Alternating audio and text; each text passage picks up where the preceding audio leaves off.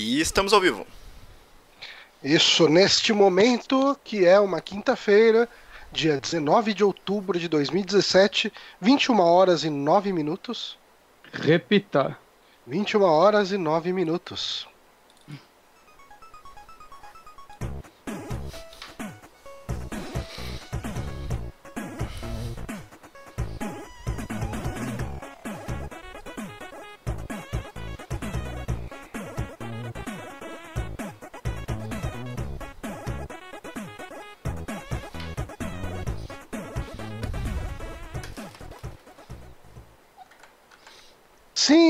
Começando aqui mais um saque no canal do Super Amigos. Eu sou Johnny Santos, já estou aqui com Guilherme Bonatti, que tá na janela É, é o Mr. Egg, rapaz!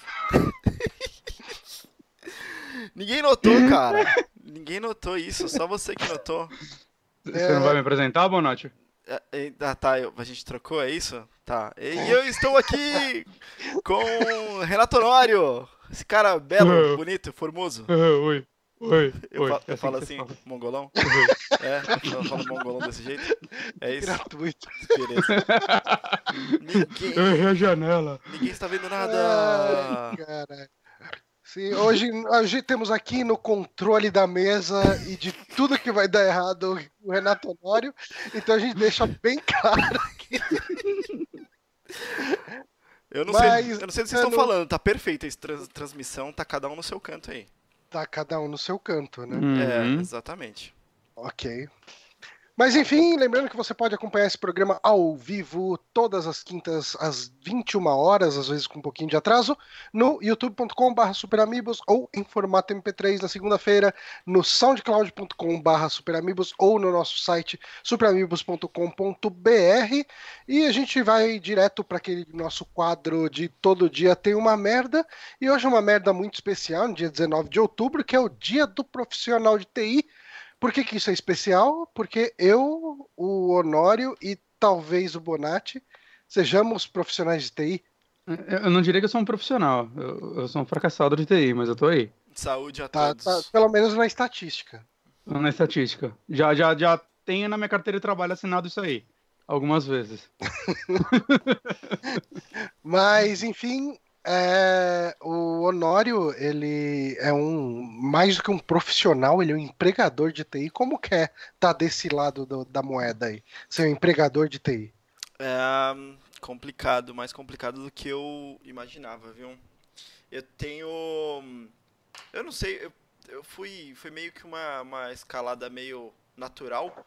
Foi acontecendo e eu ainda sofro daquele. daquela dificuldade de, às vezes, me colocar, me, me impor. é, impor uma certa hierarquia. Eu ainda acho que eu sou desenvolvedor da galera, assim, sabe? E. Uhum. Então é, é meio Isso difícil. deve ser muito zoado, cara. Eu, eu já tive algumas oportunidades de virar chefe e eu sempre fugi dela como o diabo foge da cruz, porque eu acho que eu, como chefe, seria muito ruim. Eu sou péssimo mandando em pessoas. É, eu sei não, sei não. Já falei pra você, você hosteava. Você ainda faz o hosting direto aqui, mas antes você hosteava basicamente o gamer inconstante, sempre teve uma posição meio de liderança. Você, É, e ninguém Você- fazia nada e eu tinha que fazer tudo sozinho. você só precisa. você só precisa acreditar em você mesmo. E vai dar Não, tudo certo. Justo, o Vini ajudava pra caramba. É. Quer dizer, todos os outros não. É, não, não, não vamos entrar nesse mérito. O Vini ajudava pra caramba. É, tá, beleza. Ente- Entendi. Mas, enfim, ahn, qual, qual que é a ordem desse programa mesmo? Porque eu sou, eu sou uma pessoa que prima muito. Você é o primeiro. é o chefão. ah, Não, não, começa. recadinhos, recadinhos. Ah, tá, tá. Desculpa. ah, agora a gente entra com a parte de recados, né? Que Uhum. o pessoal que apoia a gente lá no apoia.se barra superamigos, falei que nem um anormal aqui, apoia-se, né? apoia.se barra superamigos, ou no nosso Patreon, tem, ainda existe o Patreon, ainda recebemos doações lá, ah, talvez não tenha sido uma boa falar que a gente recebe doação lá, talvez a gente esteja recebendo doação de pessoas que esqueceram de cancelar. Eu, eu. É verdade, você É, continua é. doando, isso é uma coisa que é bem real. Dia desses eu, eu cancelo essa doação aí. Dia, um dia. E Ah, você, deixa aí. Você, junto com o Giliar, são as, são as pessoas que mais doaram dinheiro no lifetime do Super Amigos. Tá aí, pessoal. Se Ó, vocês é? quiserem fazer parte do cast, é só me bater no dinheiro. Porque é assim É. que eu consegui minha vaga aqui. O Giliar, ele não entrou porque ele já tem o podcast dele, né? Uhum. Ele até é bastante lá pra Ele- isso. Ele é importante demais também pra entrar aqui. Mas, né? é, ele Vamos só não veio pra cá. Só não veio pra cá porque o fuso horário do, do Brasil atrapalhava, então ele prefere fazer o programa lá com o pessoal do Canadá mesmo. Isso aí. Ah, mas enfim, pessoal que apoia a gente, que mantém esse site vivo, agradecer bastante. E esse pessoal que apoia tem acesso ao nosso grupo do Facebook, onde o pessoal tem acesso à prévia da pauta.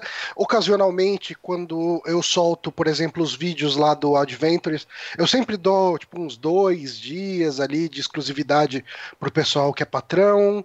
Ah, tem também acesso ao grupo do Telegram, onde o pessoal fica conversando o dia inteiro sobre os mais diversos assuntos. Tem o grupo do Discord, né? Que é o grupo pessoal ah, bater papo enquanto joga, enfim. Ah, e quem não recebeu o link para entrar em qualquer um desses grupos, não esqueça de mandar um e-mail para gente no superamigos.gmail.com que assim que eu visualizar esse e-mail, eu já providencio para que todos os acessos sejam garantidos, certo? Certíssimo. Exato. Ah, lembrando, a gente tem o curiosketch.me barra superamigos, onde o pessoal manda correções. Inclusive, no, no passado teve, o Caio mandou lá uma correção, né? E a gente leu no, no programa. Uhum. Então, se a gente falar algum absurdo, podem mandar as correções por lá. E ah, a gente tem também uma enquete no Twitter. Qual que é a enquete dessa vez? Honório. A enquete do Twitter, eu não lembro exatamente da enquete do Twitter. E enquanto a gente vai falando desse jeito bem devagarzinho, a gente Ok. vai abrindo aqui. A enquete do Twitter é a seguinte: é, a Sony publicará um jogo para Switch. Que franquia da Sony você gostaria de ver no Switch? E as opções são PlayStation All Stars Battle Royale, aquele Smash Muito Bros. boa opção. hein? Aquele, aquele Smash Bros, né? É, Um Smash Bros. bom. Bom, é isso. isso. Um, God of War, Bom a pedra na minha janela. é, God of War, Uncharted e Bloodborne. Eu, eu tô decepcionado com o Honório porque eu cheguei com uma piadinha e ele chegou com três sérios. É, Não, Eu falei pra cara, colocar Crash Team Racing. Era pra ser, né? Eu, Pô, eu não, não tava. Eu queria ter participado dessa discussão, mas eu tava enfurnado jogando Horizon Zero Dawn. Ignorando Eu tava- o Cara, eu- grupo com discussões sérias sobre não, o mas eu futuro jogando, do site. tô jogando Horizon num nível que eu tô me desconectando da, da, da humanidade, sabe? Tipo, rede Hum, social, celular, tudo. Assim, eu, eu, eu esqueço até de almoçar. É, eu Caralho, aí é bom. eu, tipo, eu tomo café da manhã, eu começo a jogar Horizon e eu paro de jogar quando eu falo, putz, acho que eu preciso tomar um banho e dormir. É, é muito gostoso fazer isso. É Saudades. muito bom, é muito bom. E isso tá acabando, porque ah, minhas férias acabam hoje, então amanhã eu tenho que ir pro trabalho. Ah, Acabo de ver nossas câmeras sumindo no stream e o Honório fazendo a cara dele jogando Dead Space enquanto isso acontecia. É, gente, de- deixa eu deixar claro uma coisa aqui. É, eu tô usando o OBS. A gente tá tentando começar a usar o OBS. Então, todos, todos os templates que estavam prontinhos no XSplit e tudo mais e funcionavam, que é uma beleza, são Uh. todos experimentais novamente. Então é isso que tá acontecendo. Por exemplo, eu tentei ah, minimizar a janela do Skype e foi isso que você viu, Nath. E aconteceu isso aí. Ah, não, não, não pode, mas isso acontece até no OBS, cara. Se você mini- minimiza o. o... Acho que você quis falar até no XSplit. É, Até no XSplit. Se você minimiza, ele, ele para de trazer as câmeras. Eu fiz isso semana passada. caralho. Tá bom, beleza, tá vendo? E o Johnny Então, tem uma tá. bagagem aí de quantos? De 131 saques, mais não sei quantos E games. 120 quilos também. É.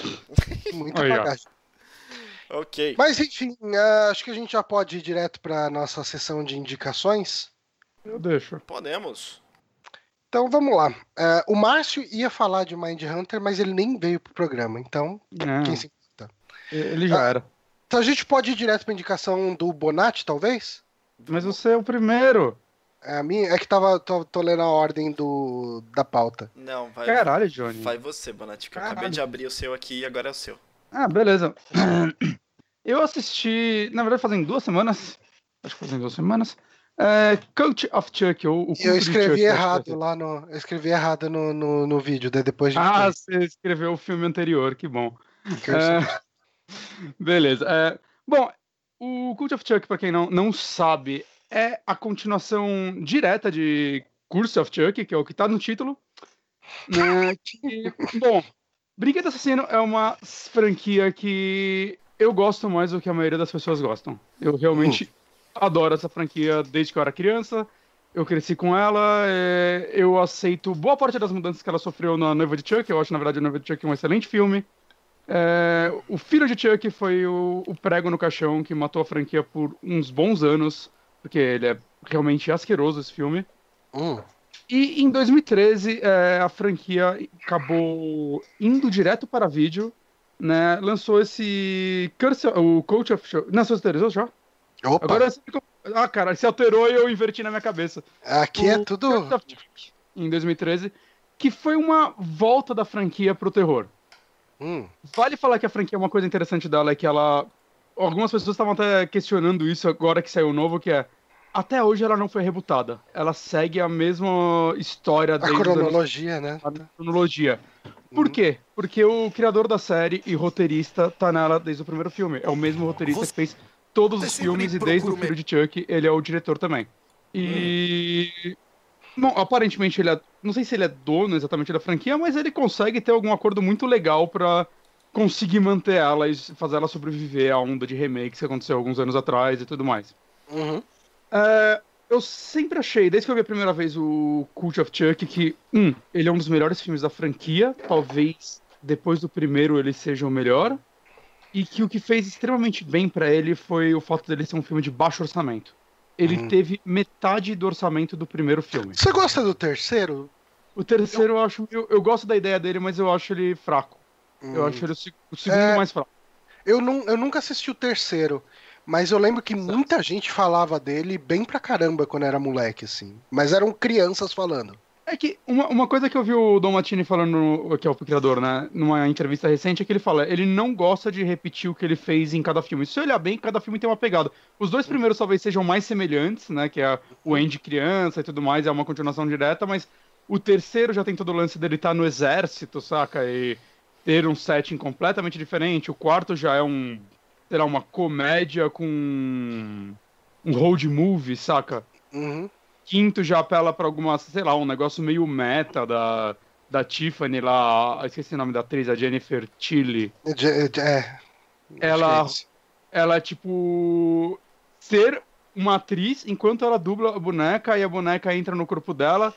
Saca? E agora ela vive como a vida da atriz Jennifer Tilly, sendo que a Jennifer Tilly é a atriz que faz a voz da boneca e interpretava ela no, no primeiro no, no noiva, saca? Então ele sempre vai tentando coisas. E o, o Curse of Chuck, ele trouxe um setting meio. Por ele ter metade do orçamento do primeiro filme, não que o primeiro filme tenha um orçamento baixo, foi 10 milhões para um filme nos anos 80, é muito, né? Você Sim. vê o 3DM, você vê que tá muito acima da média. Ele tinha atores famosos, ele tinha já robô fazendo boneco. A gente fez 3DM dele? não vai ser meu próximo pedido. Já spoiler. Ah, aqui. Enfim. E o, o Curse ele teve 5 milhões. Então resultou no filme se passar basicamente inteiro em um cenário, que é uma casa. E. Cara, ele voltou com tudo, umas, umas origens de filme de terror, um, ser um slasher com alguns mistérios no meio. É, ele surpreendeu na época por ter uma fotografia mais bonita do que ele merecia. Principalmente em algumas cenas, tem alguns flashbacks em que o, o Brad Dourif, ele interpreta o, ele é o, a voz do Chuck desde o primeiro filme, né? E tem alguns uns, flashbla- uns flashbacks com ele novo. E, sei lá, fizeram uma maquiagem foda nele, é um negócio meio Uhum. preto e branco. Uma fotografia bem Sin City fizeram. E eu, Uhum. caralho, que negócio. Saca, eu não tava esperando um negócio Inesperado, né? artístico assim nesse filme. E uma coisa legal desse filme é que ele trouxe a personagem da Mika, que é a Fiona Dourif, a filha do Brad Dourif. Que ela tá até no, naquela série que você indicou, Johnny, do, do Douglas Adams, o Dirk Hum. Gently. Ela é a menina. É a mina que tem os, os negócios lá, as doenças. A irmã do. A irmã do Frodo. Não, não, não, ela é outra. A menina que tá querendo matar ele a série inteira. Ah, sei. Puta, essa mina tem maior cara de psico. Uhum, exato. E uma, uma parada legal da personagem dela é que ela é paraplégica, né? Ela é uma personagem numa cadeira de roda. A casa dela é toda é, feita para isso. Tem um elevador, é uma, aquelas mansões meio antigas, saca? Uhum. E o filme acabou tendo um clima muito legal, cara. Umas cenas muito interessantes do Chuck indo atrás de uma paraplégica, né? E como ela vai se defender disso, como ela até aproveita do fato dela não sentir as pernas pra, pra algumas cenas. E ele foi, até então, o filme mais bem avaliado da franquia inteira. O que é estranho também. Ele, no Rotten Tomatoes, ele tava 80 e pouco por cento, maior que o primeiro. Até Cara, agora... Bom, o Kaique Alves fez uma pergunta interessante aqui, hum. online. É, chegou aqui e mandou: Oh, mas a série Chuck dá medo a alguma coisa? Eu acho que o primeiro filme dava para mim criança, mas eu não Sim. sei se hoje ele daria. Ele tem uns momentos de tensão, né? É, é, difícil julgar isso agora, porque sei lá, cara, eu vejo muito filme de terror, é difícil algum me dar medo, saca? Uhum. Mas assim, sim, quando eu era criança eu sentia medo de Chuck e eu acho que a atmosfera do primeiro filme é excelente, todo o lance de caramba, o boneco tá matando, ou essa criança tá mentindo e ela que é psicopata, que eles criam, uhum. principalmente entre os adultos, né? Eu acho um, um clima muito legal. Uhum. E. Mas assim, não sei, acho que você não vai sentir medo. Ele vai ter umas mortes criativas e é. tudo mais. Só que não, não, Acho que não é esse o foco, né? Ele, ele se tornou uma franquia meio que feita para o, pelo lore dele. É, a, a, assim, os últimos que eu vi foi A Noiva e o Filho de Chuck, eles são filmes que definitivamente não dão medo. Não, eles são comédia, eles são. Eles são comédia, né? Eles são comédia. A Noiva eu acho uma, excelente comédia, inclusive. Hum. Mas, enfim, o... vai ser difícil falar do Cult sem eu entregar um pouco o final do Curse, porque é muito. É exatamente onde o Curse acaba. Vai, na verdade, passou dois anos depois, mas o, o final do Curse é muito importante para o Cult. Então eu acho que vou ter que spoiler um pouquinho aqui, galera. Bom, que, é, por... ouçam por conta e risco. É, porque, não, é. porque assim. Manda bala. O Cult que você continua. O que eu vou falar é o seguinte: o Cult você continua com a Mika. Uh, você segue a história dela. Agora ela tá num, internada num hospício. E ela passou a acreditar que ela cometeu os assassinatos. Hum. Convenceram ela disso, porque ninguém acreditou nela. Uhum. Em paralelo, ele, o pós-créditos do, do Curse tem um, um, um, cameo do personagem do Andy, que é o. Não, peraí, que eu esqueci o nome do ator. É, caralho, cadê esse filho da... O Alex Vincent. Que ele fez o Andy nos dois primeiros filmes. Ele não é ator, ele fez alguns filmes depois, mas ele não é ator, saca? Ele, se eu não me uhum. engano, ele trabalha com fazendo tipo trilha sonora e coisas de filmes ou sonoplastia em geral, né, desde então. Né? Quando ele aparece alguma coisa em especial, mas nunca um papel grande. E ele teve essa pontinha no final do, do curso. E no coach ele se tornou realmente um personagem. Trouxeram ele de volta. Ah, que do caralho. Assim, o papel dele, obviamente, não é tão grande quanto o de outros personagens. Ele ele tá em outro lado da história que eventualmente vai se juntar com essa, né? Uhum. Mesmo porque ele não é o melhor ator do mundo, ele reconhece isso. Eu vi uma entrevista com eles que até falam, perguntaram, ah, como vocês se sentem sendo reconhecidos muito marcados por esses filmes, né? E ele fala, meu, não é como se eu tivesse muita coisa para ter orgulho. Eu não, eu, tipo, eu não, fala, eu não sou um ator profissional. Eu sou grato porque esses filmes me trouxeram. Para mim é muito melhor do que eu esperava, saca? Uhum. Ele, ele não é ator, simplesmente assim, a carreira dele é outra. Hum. E foi bem interessante trazer ele de volta. Aí o lance que eu tava falando que o diretor não gosta de fazer o mesmo filme sempre é. Eu até um pouquinho tava esperando que esse filme fosse voltado pro terror como o anterior. Uhum. E ele tem um clima muito diferente, é, muito interessante. Assim, ele ainda traz cenas de tensão muito legais, né, principalmente pelo setting do hospício. Né, ele tem muito foco, mais foco em personagens do que o outro, né? Tem a mulher esquizofrênica que, tipo, não tem medo do Chuck e o Chuck não sabe como lidar com isso, sabe? Ele começa a ficar puto uhum. com ela. Ele, caralho, um boneco dos anos 80 olhando para você e falando com um bisturi na mão. Como você não tá com. Ela, ah, eu vejo. Eu falei com você no telefone ontem. Às vezes eu escuto coisa, ele sai puto, ele, ah, depois eu lido com você. ele, ele, trouxe um pouco também do humor dos outros filmes. Ele trouxe esse é, humor legal. sarcástico dele. Mas funciona muito bem. Acho que esse filme foi o que. direto pra vídeo? direto para vídeo e lá fora no Netflix. Aqui não veio pro Netflix ainda no Brasil.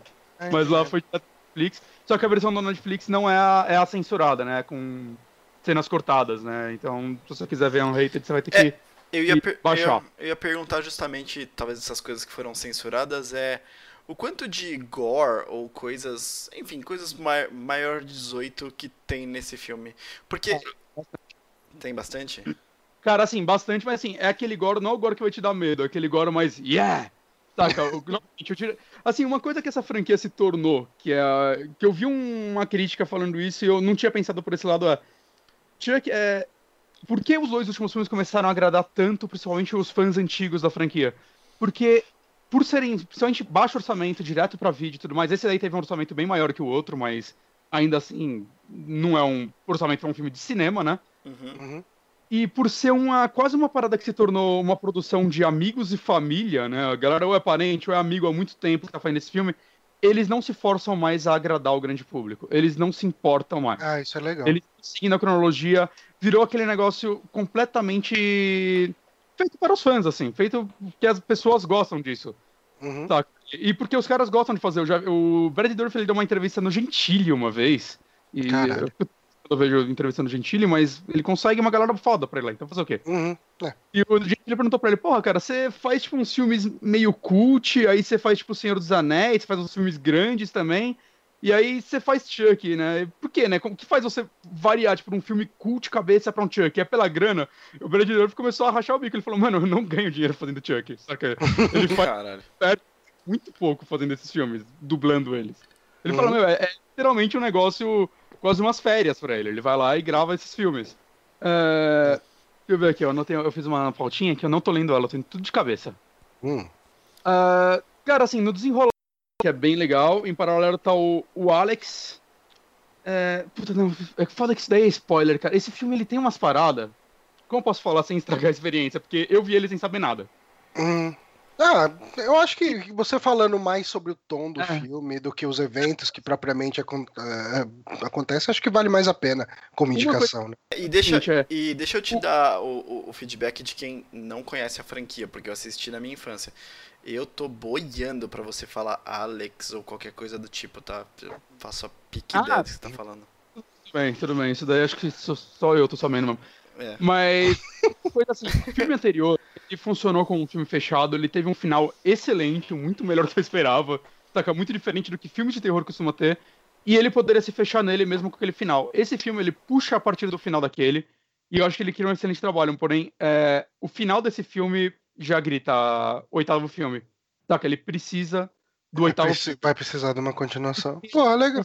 Então, o final desse filme é talvez até mais corajoso que o do outro, porque o, eu não sei o que o Dom Martini vai fazer. Ele falou que ele já tem tudo planejado, ele já sabe, ele já tem ideias para o futuro, na verdade. Uhum. Mas o que ele fez nesse filme vai meio que mudar a franquia, a, o que essa franquia é meio que para sempre. Uhum. Ele, foi um final, acho que até mais corajoso que o anterior. Pô, eu fiquei. Eu tô bem curioso pra ver o Curse of Chuck. Eu acho. Antes do Curse. Antes do Curse é só o, o Son? É, o último foi o Son. Ah, então eu assisti. Aquele Son of Chuck é bem ruim, né? É bem ruim, cara. Mas, mas, cara, eu não sei, eu gostei, eu saí muito feliz desse filme. Ele tem efeito prático, saca? A maioria das mortes são efeitos práticos, tem algumas coisas para acabamento e tudo mais, mas tem isso. É a fotografia dele consegue superar do anterior. Tem algumas cenas, principalmente no uso de cores, cara, que. Caralho, eu não, não entendo. Não entendo como esse filme conseguiu isso, saca? Uhum. O, o Dom Machine, ele basicamente só faz Chuck. Ele não é um, não faz muitas outras coisas, saca? Ele faz uma coisinha pequena que. Tipo, ele, eu descobri recentemente, eu até achei estranho que no filme ele faz uma piada com a série do Hannibal. Uma hora o Chuck fala pra um personagem, você está parecendo Hannibal, aí ele dá um soquinho no ar. Não acredito que cancelaram essa série. E. Eu descobri que o Tini escreveu e produziu alguns episódios da série. Uhum. Ah, então ele deve ter ficado puto que ele perdeu o emprego também, né? Pois é. Mas, cara, não sei. É uma franquia que eu vou estar sempre acompanhando, saca? É uhum. Eles agora abraçaram o negócio de ser um lance para fãs. O, do, o criador da franquia tá no comando e eu acho que fazendo o que ele mais quer agora, visto que acho que ele não deve sofrer nenhuma pressão de estúdio fazendo esses filmes. Uhum. Saca? Nenhuma, nenhuma. E eu não sei, você vê os atores, cara, a maioria das atuações desse filme são muito boas. Muito boas mesmo, assim. Né? A personagem da, da Mika, né, que é a Fiona, eu acho que ela, essa atriz é muito boa. Né? Assim como o pai dela, eu acho ele um ator excepcional que merecia fazer mais coisas.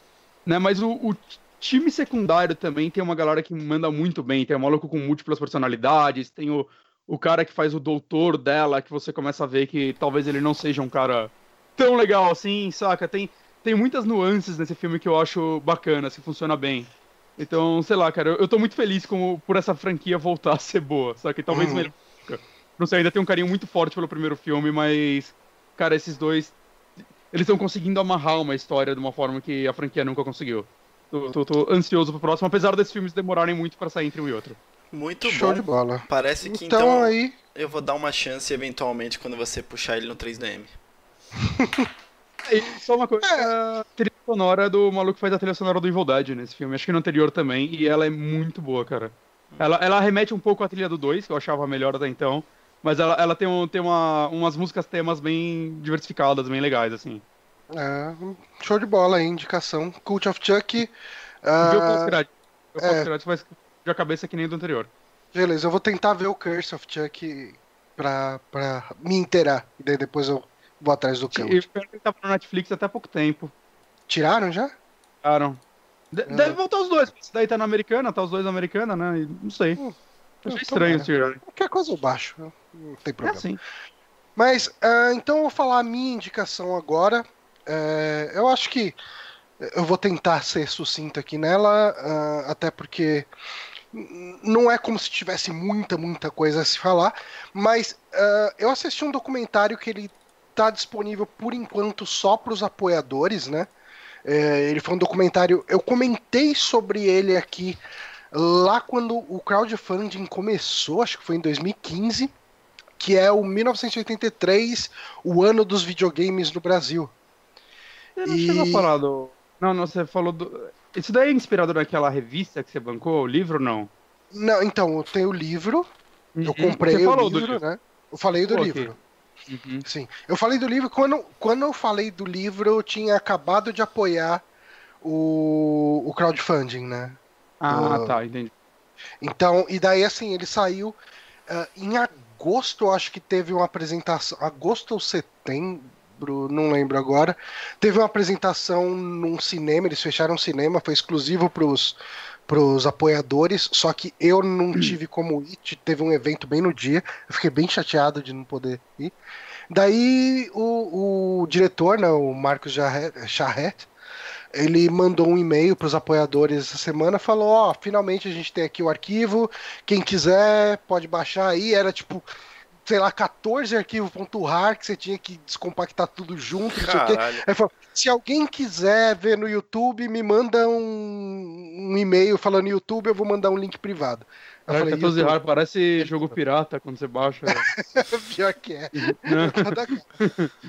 Mas, enfim, eu assisti esse final de semana, assisti sábado, e, cara, eu vou te falar assim, o livro, quando eu li, eu tive algumas críticas à forma que ele é escrito. Ah, Eu Hum. achava, em muitos trechos dele, eu achei meio amador, e, e eu acho que, assim, não é, não é nenhuma crítica muito, não é nem tanto um defeito, porque até onde eu sei, o, o escritor aí, o, o Marcos ah, Marcos Vinícius Charret, eu não lembro exatamente o nome dele, deixa eu colocar aqui no, no meu e-mail que daí fica mais fácil. É, Garrett. Ah, Marcos Vinícius Garrett Chiado. É, ele ele é um entusiasta, né? Ele não é, ele não tem um histórico de cinema, né? Então, ele não tem um histórico de escritor também. E, então, em alguns momentos Uhum. ele, eu é- senti ele é jornalista, alguma coisa? Nada, Não, assim. Ele ah, só- não sei só gosta. dizer. não sabe dizer. Mas até onde eu sei, ele é um entusiasta, sabe? Tipo, É tipo se a gente fosse escrever um livro. tipo mais ou menos isso, talvez. É, e, e o que eu sentia muito lendo era ele tinha uma linguagem muito de blog, sabe? Com Hum. os lados positivos e negativos que isso pode ter. Então, Uhum. a escrita era muito informal e às vezes às vezes ele se repetia no mesmo parágrafo de um jeito que um escritor com mais experiência não faria, sabe? Totalmente Ah, torto, talvez, também. Faltou, talvez, talvez. Mas enfim, e daí, mas assim, como é um material que eu me interesso bastante, eu gosto Uhum. do passado da, da indústria dos games e, e eu gosto muito de saber o que aconteceu no Brasil e a gente tem muito pouco material Sim. em relação a isso. Eu falei, não, cara, vou apoiar. E eu apoiei até um tier meio alto, assim, que era um tier que dava direito a uma cópia em DVD, que eles vão mandar depois pra mim, enfim. E, e daí, assim, bom, apoiei, vamos esperar. E eu, eu tava esperando, sabe, uma qualidade meio YouTube da parada, sabe? Tipo, Uhum. é, ok, velho. Tipo, pra ter registrado, vale, né? Mas eu fiquei positivamente surpreso com a qualidade, cara. Ele não deixa em nada a dever os documentários que eu vi ah, sobre games até hoje, sabe? Tipo aqueles documentários Caramba. gringos sobre eh, que explicam os princípios da, os princípios da indústria. Cara, ele não deixa em nada A em, em História relação do a videogame, da, acho que é da Discovery, que, que Sim, é sim. assim. É um bem famoso. não deixa em nada. Assim, o andamento dele, ele é bem parecido com o livro, ele a fonte dele é bem a do livro mesmo. A diferença é que a gente tem entrevistas aí, né, sendo mostradas aí durante o documentário. Então você tem entrevista do Nolan Bushnell, né, que é o, foi o presidente da Atari, enfim, o criador do Atari eh, 2600, ah, enfim, um cara importante, estava até na, na BGS eh, nesse ano. Hum. Ah, ele falando sobre o mercado latino-americano de games. É uma coisa que você não costuma ver ele falando, sabe? Tipo, Uhum. não é uma coisa comum. Então você tem, tipo, presidentes, diretores, enfim, da Dactar, de SMAC, ah, de empresas, tipo, é, da. Como que é a empresa que fazia o, o Odyssey? Ah, Também não não é lembro. Philips. Não lembro, uma empresa grande, famosa, assim. E assim, esses caras tudo falando como que foi fazer as coisas. E, e curiosidades do tipo.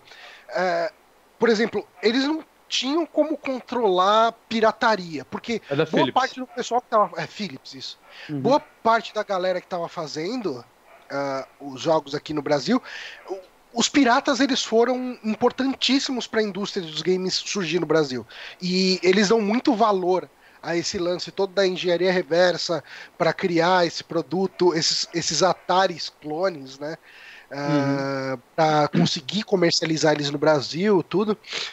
E é, tipo, uma das curiosidades que eles falam lá, eu acho que foi o próprio pessoal da, da Philips, o pessoal do, do Odyssey, para não ser pirateado, eles registravam o manual na Biblioteca Nacional. É a Magnavox, ó, o Francisco, Francisco Carol- Carolino acabou de falar, é a Magnavox que, Hum. que era uma divisão da Ah, tá. quem- quem fez ele no Brasil foi a Magnavox, acho.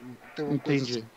Ah, mas assim, para não ter os jogos pirateados, eles registravam o manual na, na Biblioteca Biblioteca. Nacional. Então, daí eles tinham um registro para comprovar que aquele software era deles. Porque porque outro, outro registro não valia de nada, porque o pessoal fazia engenharia reversa e foda-se, sabe? E, e, e o pessoal explicando coisa. Cara, tipo, tem um dos videogames lá que eles, que eles falam é o Splice Vision, que ele é. Eu acho que ele é um clone do ColecoVision.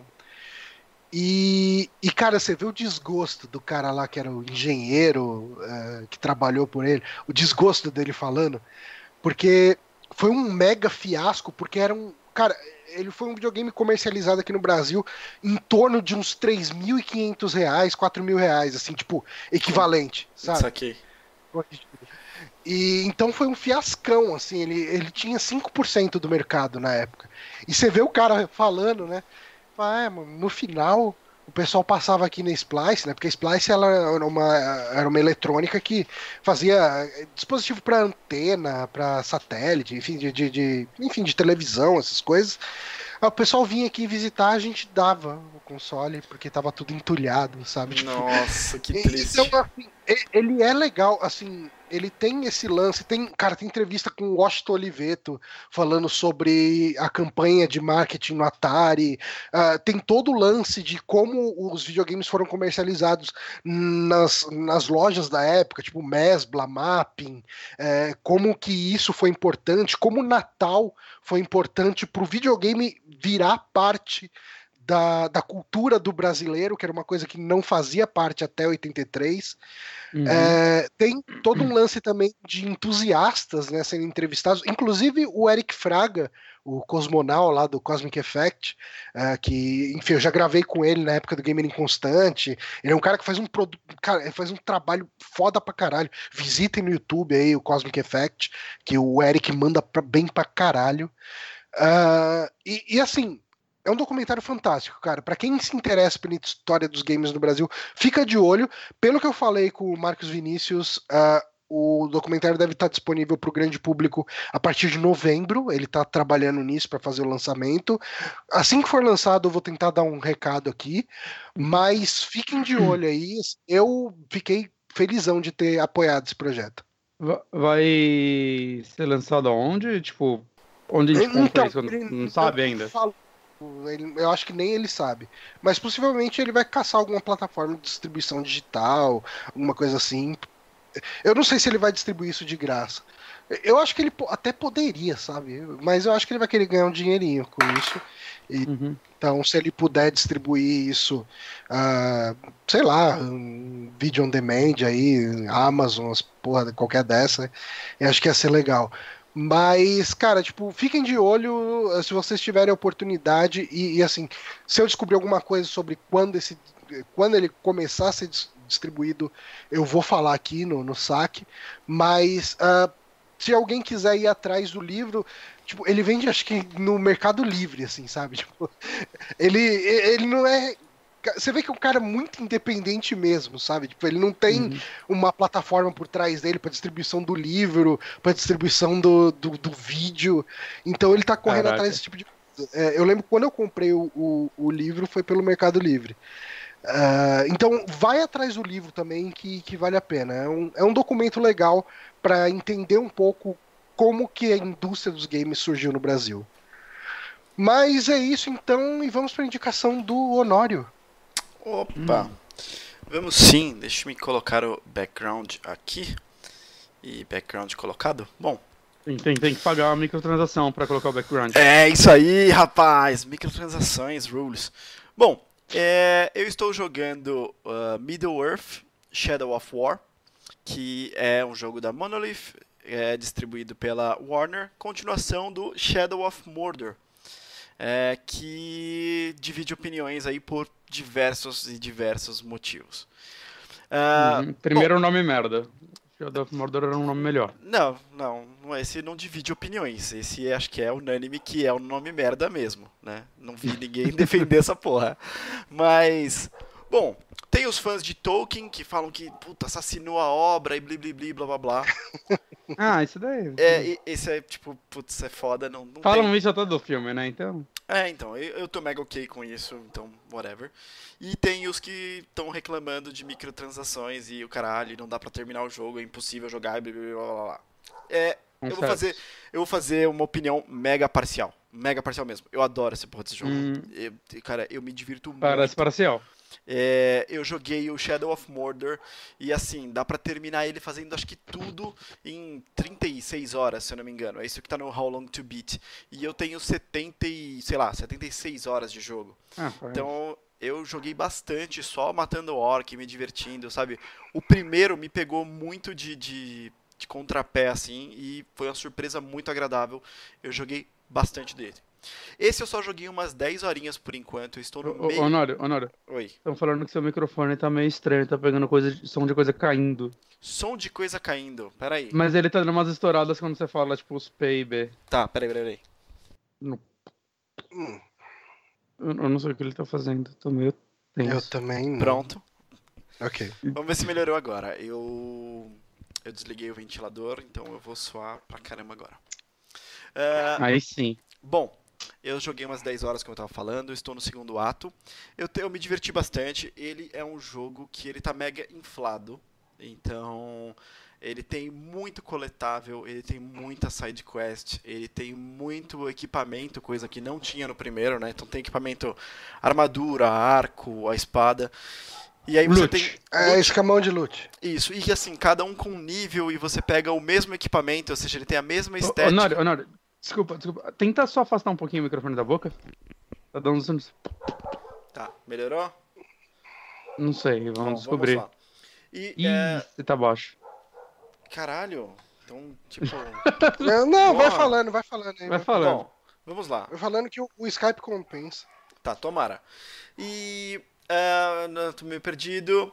E aí uh, tem bastante coisa de loot e com a mesma skin. Isso é uma coisa que dá uma, uma meia brochadinha assim mesmo. Assim. Você fica pegando o mesmo item de níveis diferentes. Essa é uma coisa que dá uma desanimada. É, tem gente que gosta, né? Pra mim depende do jogo. Uh, eu, uma coisa que eu, eu, eu acho que é meio injustiça é a história dele é rasa, mas ele é rasa, tipo, desde o primeiro. Eu acho que ele é tão uhum. profunda quanto a série do Batman, assim, sabe? Você meio que sabe o que vai acontecer, você meio que sabe que quais são os. Isso! A série meio... do Batman é cheia de plot twist. Então, mas são plot twists rasos. Você sabe meio que o que vai acontecer, você já conhece os vilões. Cara, eu acho, eu acho tão profundo quanto o, a, a série Middle-earth, sabe? Eu, acho... eu joguei só o primeiro, né? O Shadow of Mordor, eu achei bem mais raso, assim. Tanto que eu não me importei tanto com a história. Eu joguei ele inteiro, platinei os caralho, porque o gameplay dele é uma delícia. Ele é um jogo muito gostoso de se jogar, as missões são bem divertidas. Mas é. a história em si, cara, tem. Acontece, sei lá, acho que três coisas naquele jogo. É esse é o ponto. Tipo, eu, eu, acho que é raso, sim, eu acho que é raso, mas é, eu acho que é tão raso quanto o exemplo que eu dei do Batman. E eu não acho o Batman uhum. uma puta. Nossa, que história!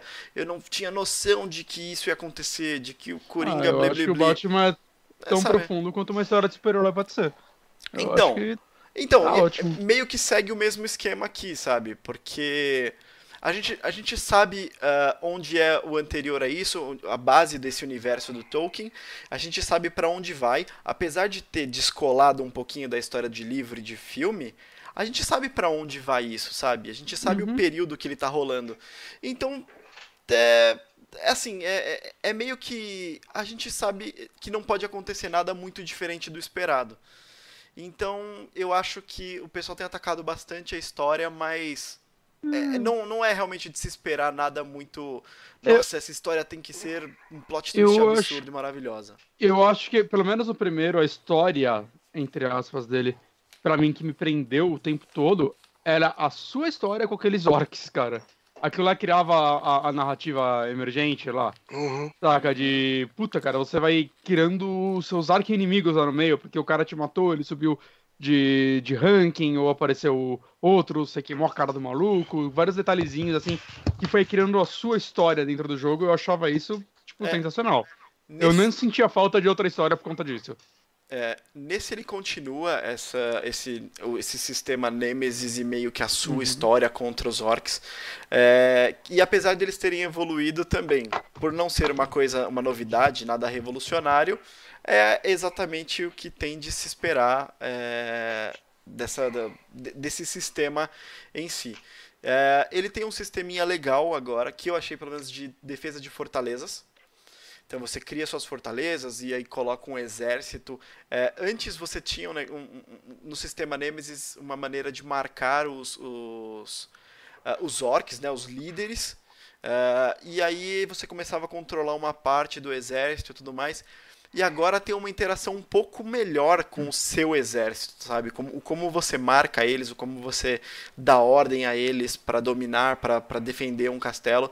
Essa parte eu achei bem legal, assim. Eu ainda não tô nas partes mais legais, que são aquelas que eles estavam streamando, que eram, ó, oh, isso aqui é com, sei lá, 30 horas de jogo.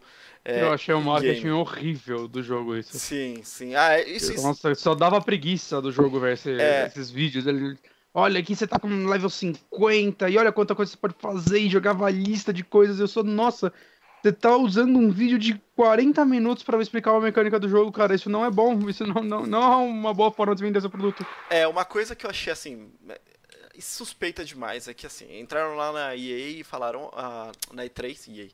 Na E3 e falaram: Ó, oh, agosto. Agosto tá aí o jogo, puta surpresa maravilhosa. Eu fiquei mega feliz com isso.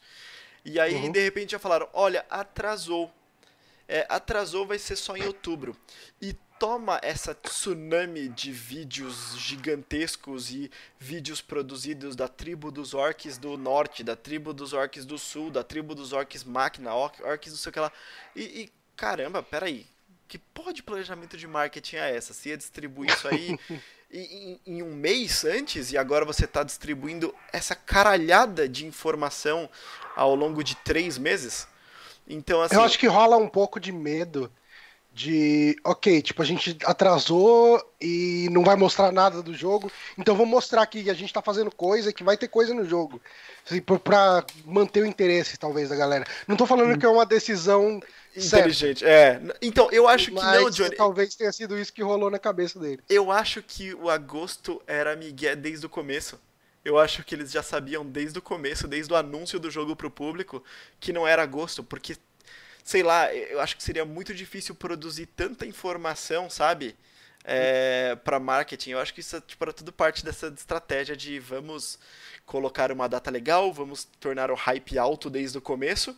Depois a gente fala que atrasa e a gente lida com essa é, bad press da vida, sabe? Mas a gente vai estar tá soltando coisa e tudo mais. Enfim, essa estratégia de marketing foi péssima.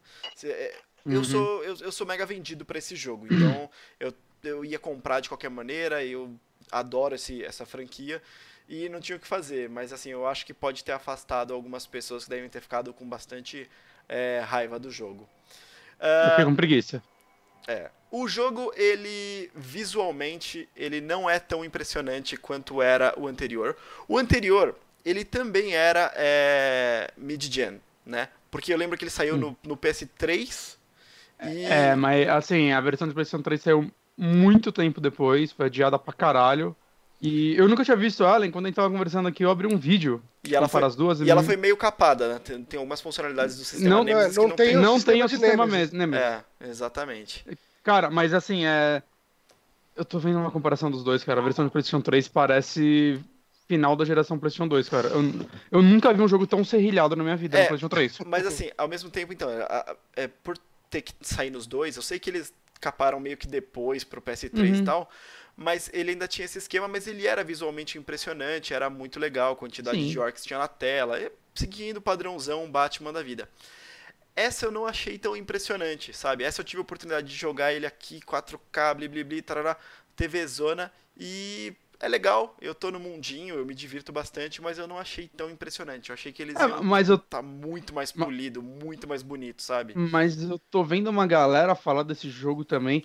Caralho, que jogo horrível. Cara, olha, gente, calma. Não, é, não, não, não. De maneira nenhuma tá parece feio. Que... feio. Falam, parece que ele é mais feio que o primeiro. Não, não é, eu vi é, vídeo, eu vi ele rodando lá no BGS. Cara, o jogo é bonito, saca? Ele só não é top de linha, sei lá, de, de gráficos, mas. É, não, é. Whatever, saca? É, o feedback é só assim, de, de não é impressionante, sabe? Não é o ponto hum. forte no que chama é, pra, pro jogo em si. Mais uh... uma dúvida que eu tenho é que assim, o primeiro jogo, eu acho que o ponto mais fraco dele, para mim, é ele tinha dois mapas, né? E os dois eram tipo a mesma bosta, basicamente. E nenhum dos dois era tipo um mapa bonito ou, saca, que tivesse paisagens que chamasse atenção, algo do tipo. Já esse eles substituíram, de vez ter dois mapas grandes, são vários mapas um pouco menores, aparentemente. Isso.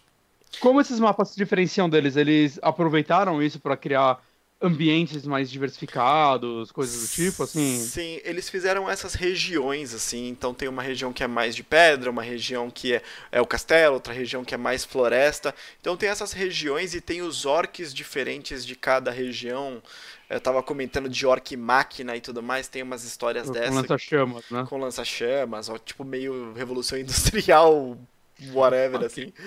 E, e eles têm essas diferenças, assim, mapinhas menores. Eu achei que ficou meio mais ou menos porque.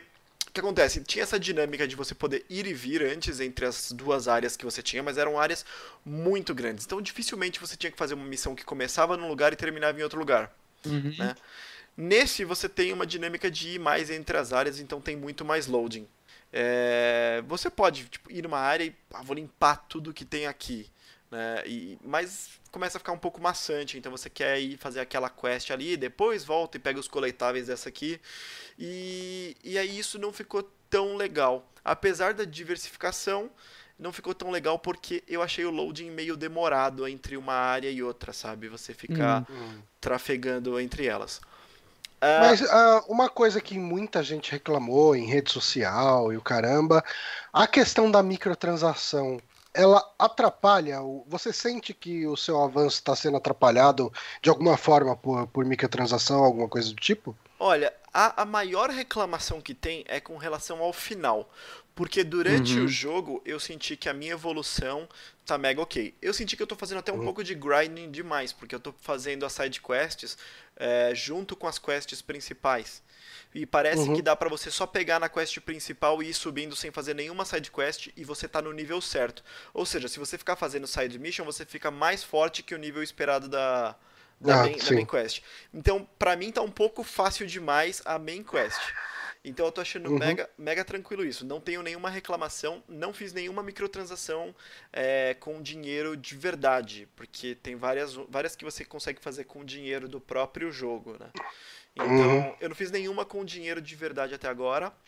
É, mas a reclamação, que essa eu não posso dar a- a- meu parecer porque eu não cheguei lá, é que existem dois finais. O final final, whatever, o finalzinho, e o final true, que você tem que estar num nível mega alto. Um- meio que um final endgame. Exato. E aí esse final parece que para você fazer num tempo razoável, você tem que é, ficar comprando boost de XP. E Hum. o boost de XP é um boost de uma hora, e agora eu posso estar errando, mas acho que são 5 reais por uma hora. Caralho. É, um- é Hum, meio caro, é, é meio caro. Eu não lembro exatamente, posso estar falando bosta, tá? Mas é, não lembro bem. Na live que o Márcio fez, eu fiz junto com ele lá no Twitch. É, ele jogou um pouco desse jogo, gente jogou uma hora em alguma coisa e a gente fala de microtransação lá, deu uma olhada, abriu o mercado e falou delas.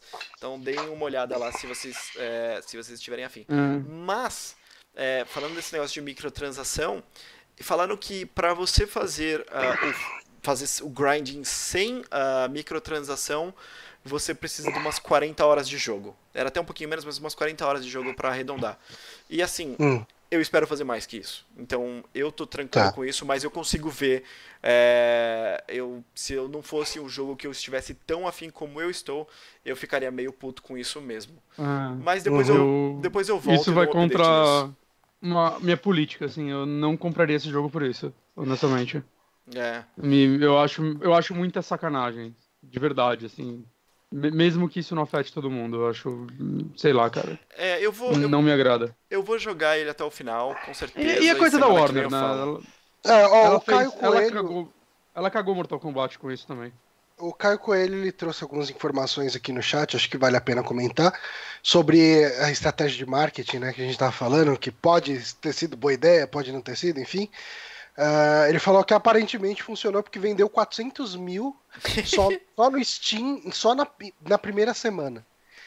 E ele, ah, ele falou também aqui que no caso da, desse jogo, ele é o jogo da Warner que mais teve marketing na história da Warner, mais Cara. até que Arkham Knight.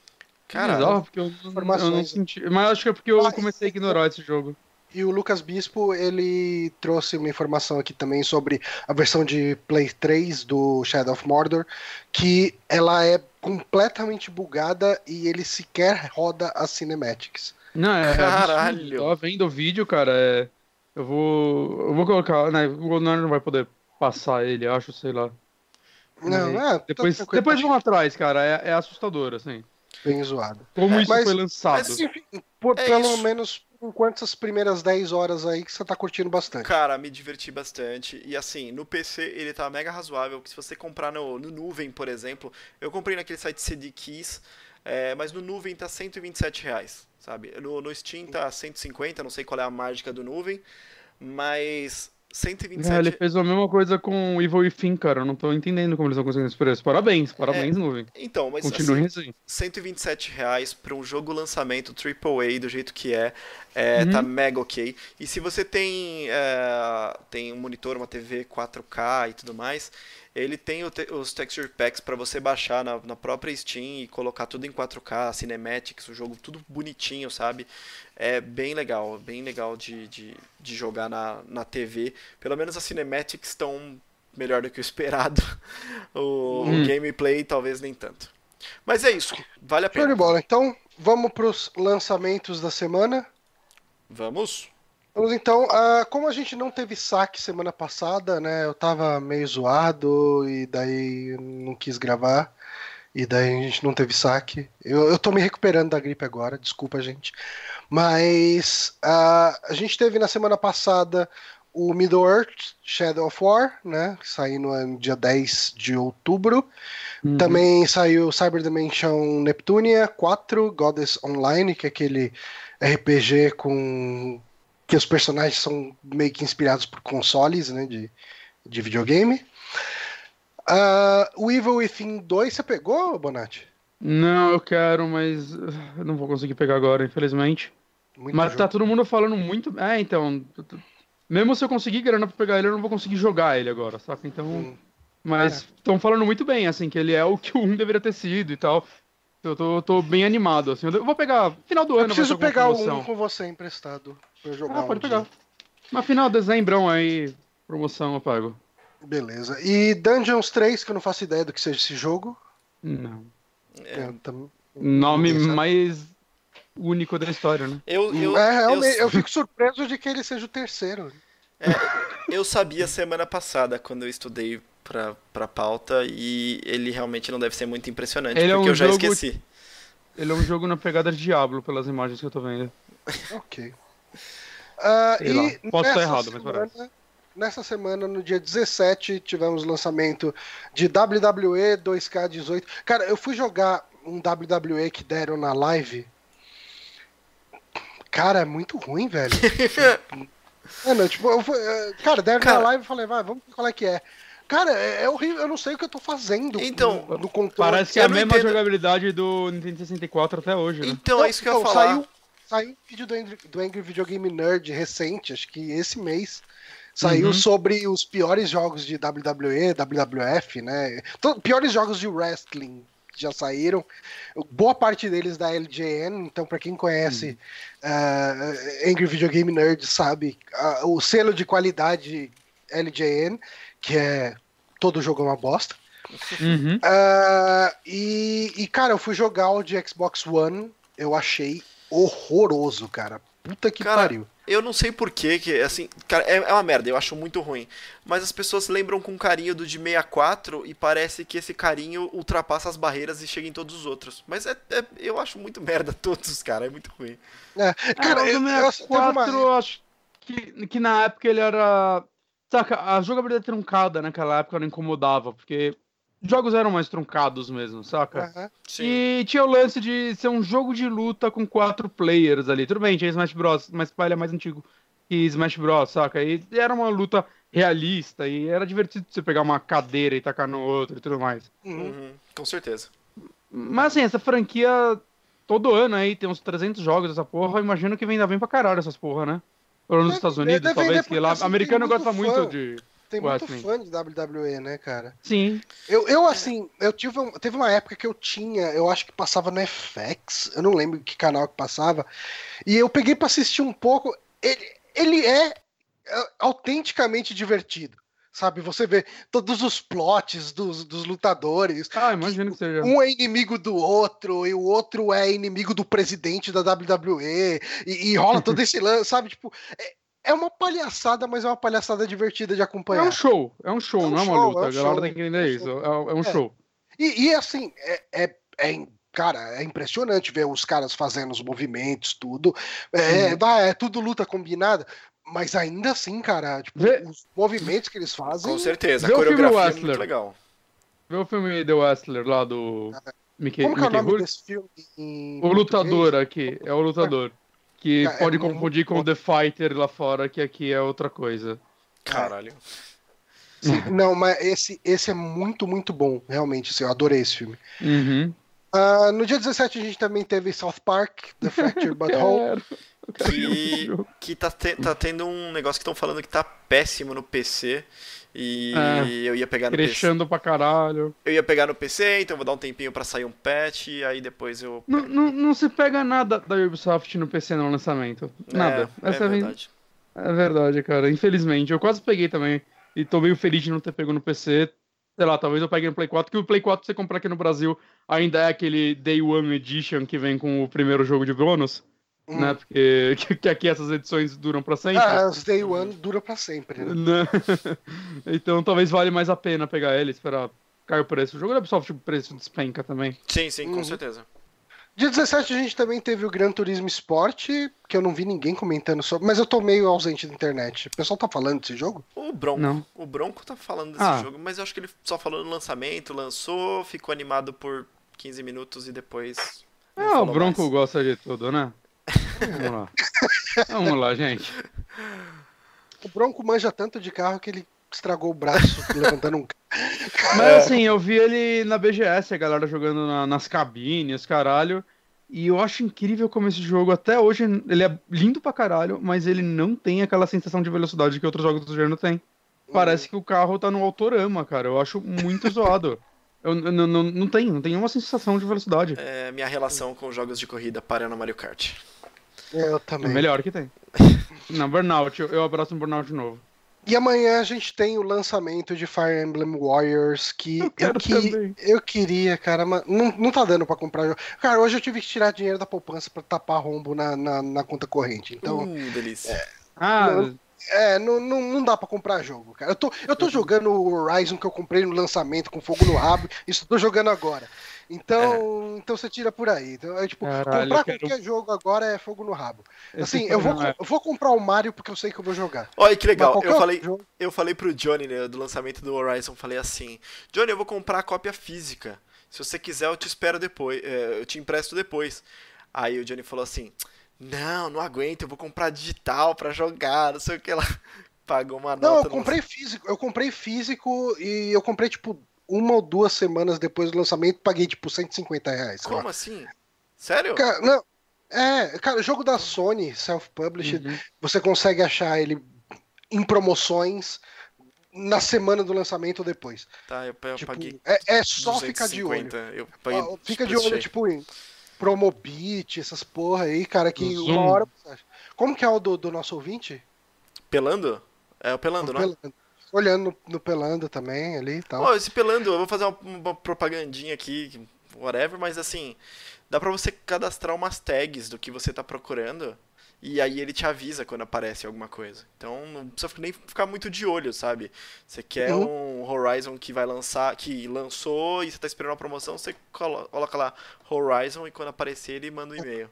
O Horizon, quando eu peguei, eu peguei uma promoção que se fosse a sua primeira compra no Visa Checkout, você ganhava 50 reais de desconto. Ah, isso aqui. É por isso que eu paguei barato. Mas enfim, é, esses são os lançamentos, então acho que a gente pode ir para as notícias. Podemos. Vamos lá. A primeira notícia, então, a gente teve aqui que o Yokotaro ele quer fazer continuações de Nier e, Darkenga- e Drakengard. Ele, inclusive, quer fazer um filme de Drakengard, né? Pelo que ele comentou. E ele também tem vontade de fazer um filme adulto ou um filme pornô. E eu não sei como absorver esse tipo de notícia. Assim, a gente sabe que o Yokotaro. hum, ele é, no mínimo, uma pessoa excêntrica, né? A gente teve. Hum. ah, eu lembro na. Foi na Tokyo Game Show? Acho que foi na Acho que TGS. foi. Não, Que- foi na E3 mesmo. Foi? Foi na E3? Eu não lembro. Foi em algum evento de games grande que na conferência da Square ele foi vestido de com aquela cabeça do Emil, que é um personagem, acho que do, do, do Nier, não tenho certeza. Eu conheço muito pouco de Nier, na verdade, para não falar que eu não conheço nada. Mas a, a Uhum. conferência foi bem bizarra com ele, com essa cabeça de lua bizarra, ah, falando ali sobre o jogo. E, e, assim, pelo pouco que eu sei de, de Nier, ah, rola meio que uns fanservice forte ali, né? Fortíssimos. Olha lá, personagem. Sim.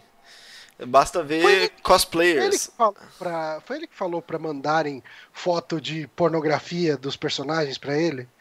Que na época, tipo, que alguém chegou e falou, ah, não sei o quê. Ou quando alguém falou do, de baioneta, acho, que falaram, ah, não, eu não, não gosto quando fazem pornografia inspirada na baioneta. Aí ele virou e falou, ah, não, não, tipo, vocês fizerem pornografia baseada nos meus personagens, manda pra mim.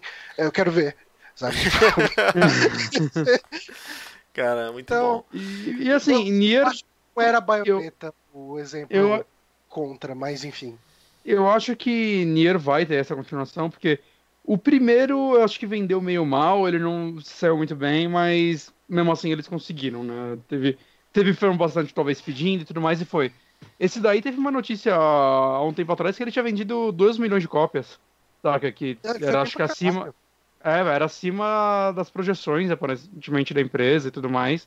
Então, cara, tipo, o que é legal, é legal, cara, porque é um jogo de nicho, né? Digamos assim, ele tem toda uma estética de nicho e a galera tá falando que ele tem uma história muito mais profunda do que a maioria esperava. Eu tô. Tem um lance bastante- Você tem que terminar, tipo, umas cinco vezes pra fazer finais diferentes e ver desdobramentos diferentes daquela história. É, mas, mas eu vi, é, não é um negócio tão complexo quanto parece, né? Porque cada vez que você termina vai ficando mais rápido. E tem algumas coisas, eu tava vendo o, Shuffle do Overloader que eles fizeram desse jogo na época. Tipo, o Henrique sem querer fez um final, saca? Ele, tipo, morreu numa parte X e deu um final, tipo, algo do tipo. Ou ele falou que alguém deu um final e ele não tava esperando. Né? Parece que não é um, que ele tem muito mais do que cinco finais, né? E tem uns cinco que são meio que obrigatórios, mas parece que cada vez que você joga vai ser mais rápido de você chegar nele. Tem uns New Game Plus louco, algo do tipo. Então parece bem interessante, né? Falam que tem uns negócios meio metal, não sei, eu tô. Eu, eu sou bem curioso pra saber onde a história desse jogo vai, só que eu não sei se o gameplay dele me agradaria, Ó, por isso que O não pessoal tá corrigindo aqui. Pessoal, o Caio e o Hélio, o Caio Coelho e o Hélio Ferrer, falaram que é só três vezes que precisa terminar. Valeu, Ah. E o Duque comentou aqui que fizeram um bot no Twitter pra agregar toda a fanart pornô de Nier só pra mandar pro Kotaro. Caralho. Cara, eu, eu, eu invejo, eu invejo A esse internet, cara. cara, a, a pornografia move a tecnologia, Eu- as pessoas não sabem disso. Eu, eu invejo esse cara porque ele tá conseguindo produzir tudo que ele tem interesse. E é assim, to- tipos de artes diferentes ele, que ele gosta, né? Eu nem sabia que ele tinha produzido outras coisas. é, e aí nessa matéria mesmo, comenta que ele já trabalhou com games, obviamente, que a gente já sabe, livros e até teatro, e agora quer trabalhar com filmes da indústria pornográfica.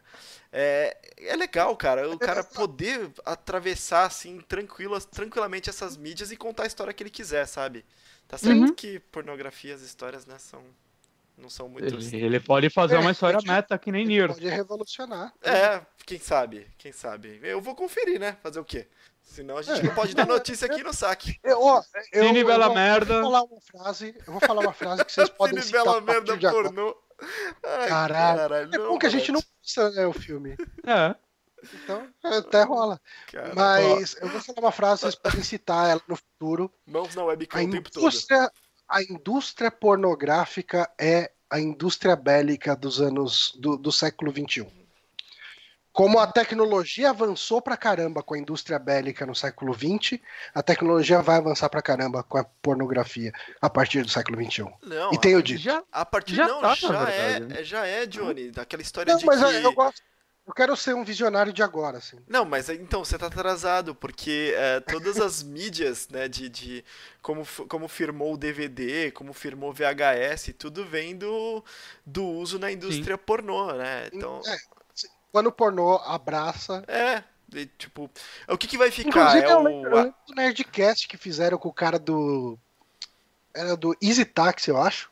Não lembro se era 99 Uhum. Taxi, acho que foi o Easy Taxi, que ele só conseguiu convencer a fazer o- os taxistas a usarem o aplicativo quando ele explicou pra eles que dava pra ver pornografia de graça no celular acessando o Pornhub, porque eles, eles Verdade. tinham todo um mercado informal lá de comprar DVDs pornô e tipo eles sempre compravam os DVD piratão de um cara e falou não cara você não precisa disso tipo pega um, compra um smartphone que daí você consegue acessar o, o, o RedTube, o negócio, você consegue a pornografia de graça. Ô, de graça, caralho. Aí tipo, o pessoal começou a usar o, o, smartphone, e daí ele começou a instalar o aplicativo dele, e daí os taxistas aderiram. Então a pornografia. Ele falou que ele instalava o aplicativo dele e já deixava tipo um atalho pro, pro sites pros caras no, no negócio.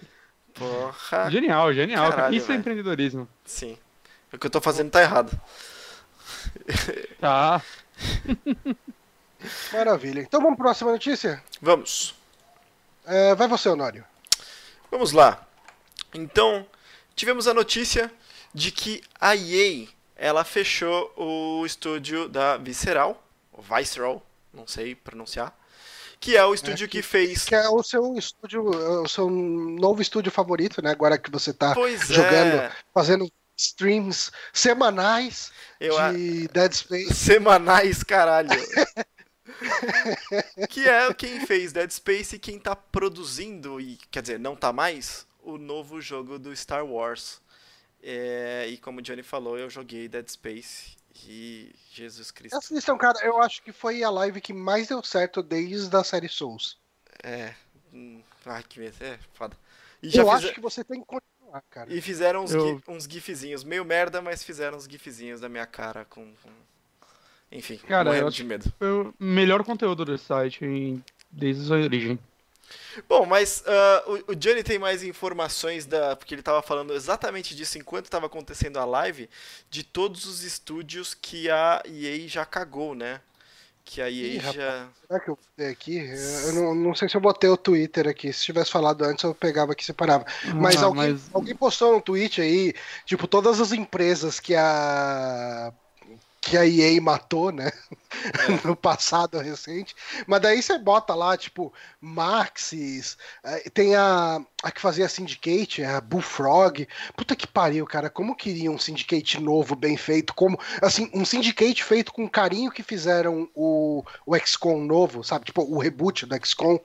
É, que era, um- era uma puta franquia boa que teve tipo dois jogos excelentes e depois a EA tentou fazer FPS de Syndicate e, Uhum. cara, e enterrou esse estúdio. É, enfim, cara, é, a, a EA tem aquela história de compra estúdio, desvirtua totalmente o que, que é os jogos daquele, daquele estúdio e depois mata o estúdio porque ele não dá lucro. É, E a Visceral foi um, mais um desses. Dessa, mais uma vítima dessa estratégia daí. Que ela gente- fez os Dead Space, depois do 3, que foi meio, entre aspas, um fiasco. Verdade, foi um fiasco por culpa da EA. Porque não só porque ele é um jogo de ação, mas ele é, ele é um dos bastiões dos jogos com microtransações e tudo mais. E que cagava o jogo.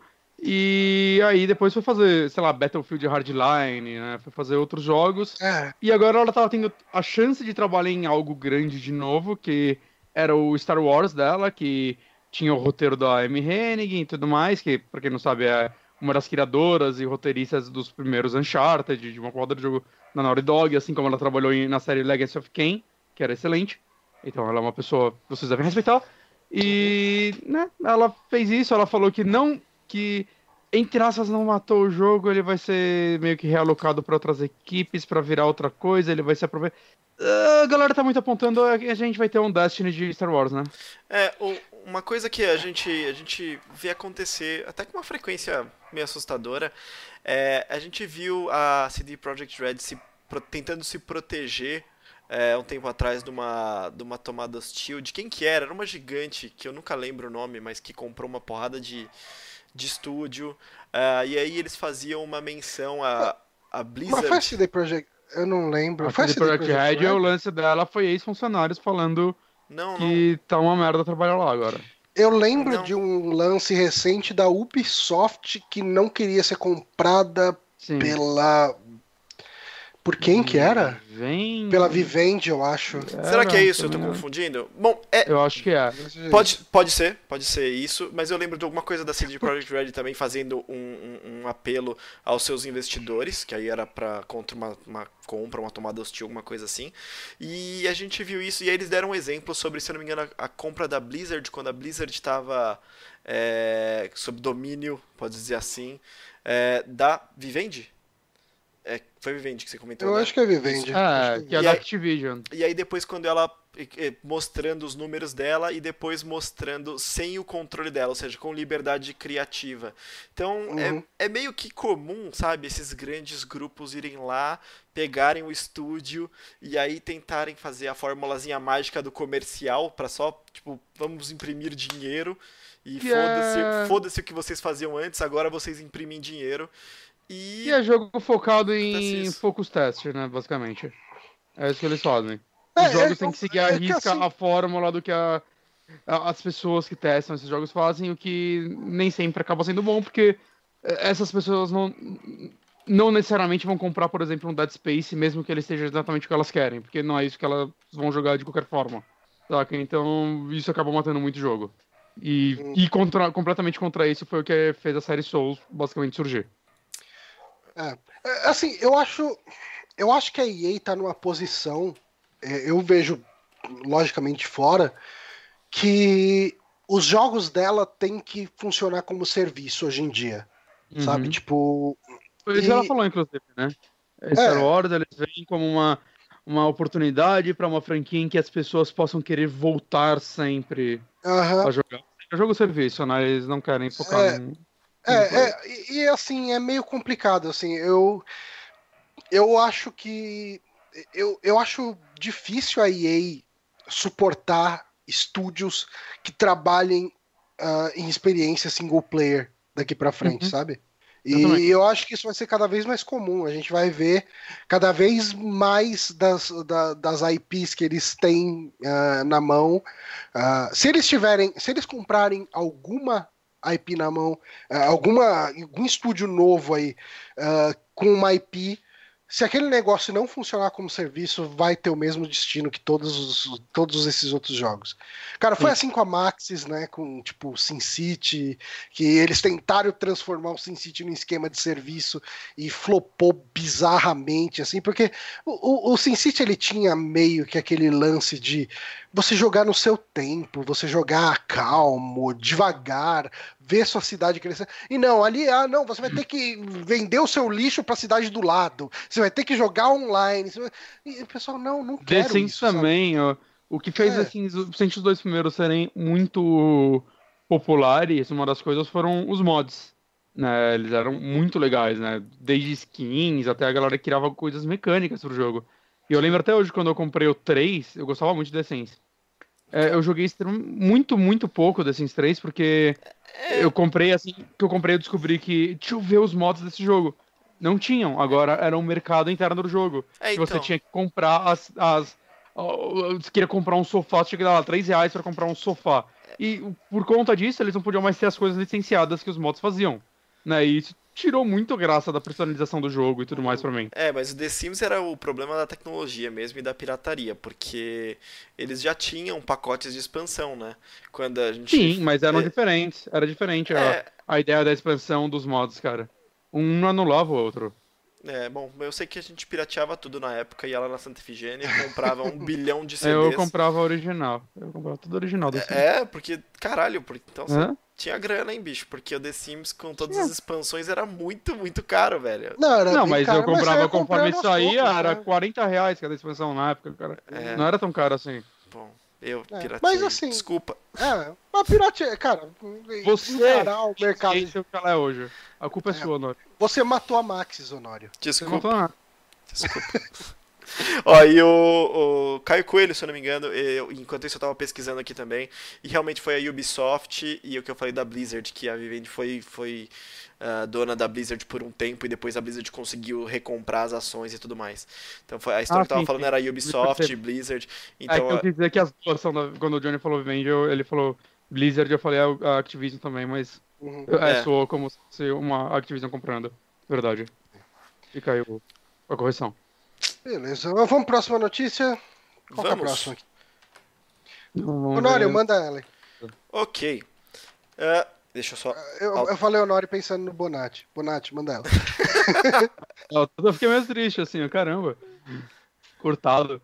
Uhum. Activision é. Nossa, é que isso aqui é português de Portugal, né? Mas enfim, Activision é, registrou uma patente de matchmaking é, para vender microtransações. É uma patente que é, foi submetida em 2015 e parece que essa semana foi.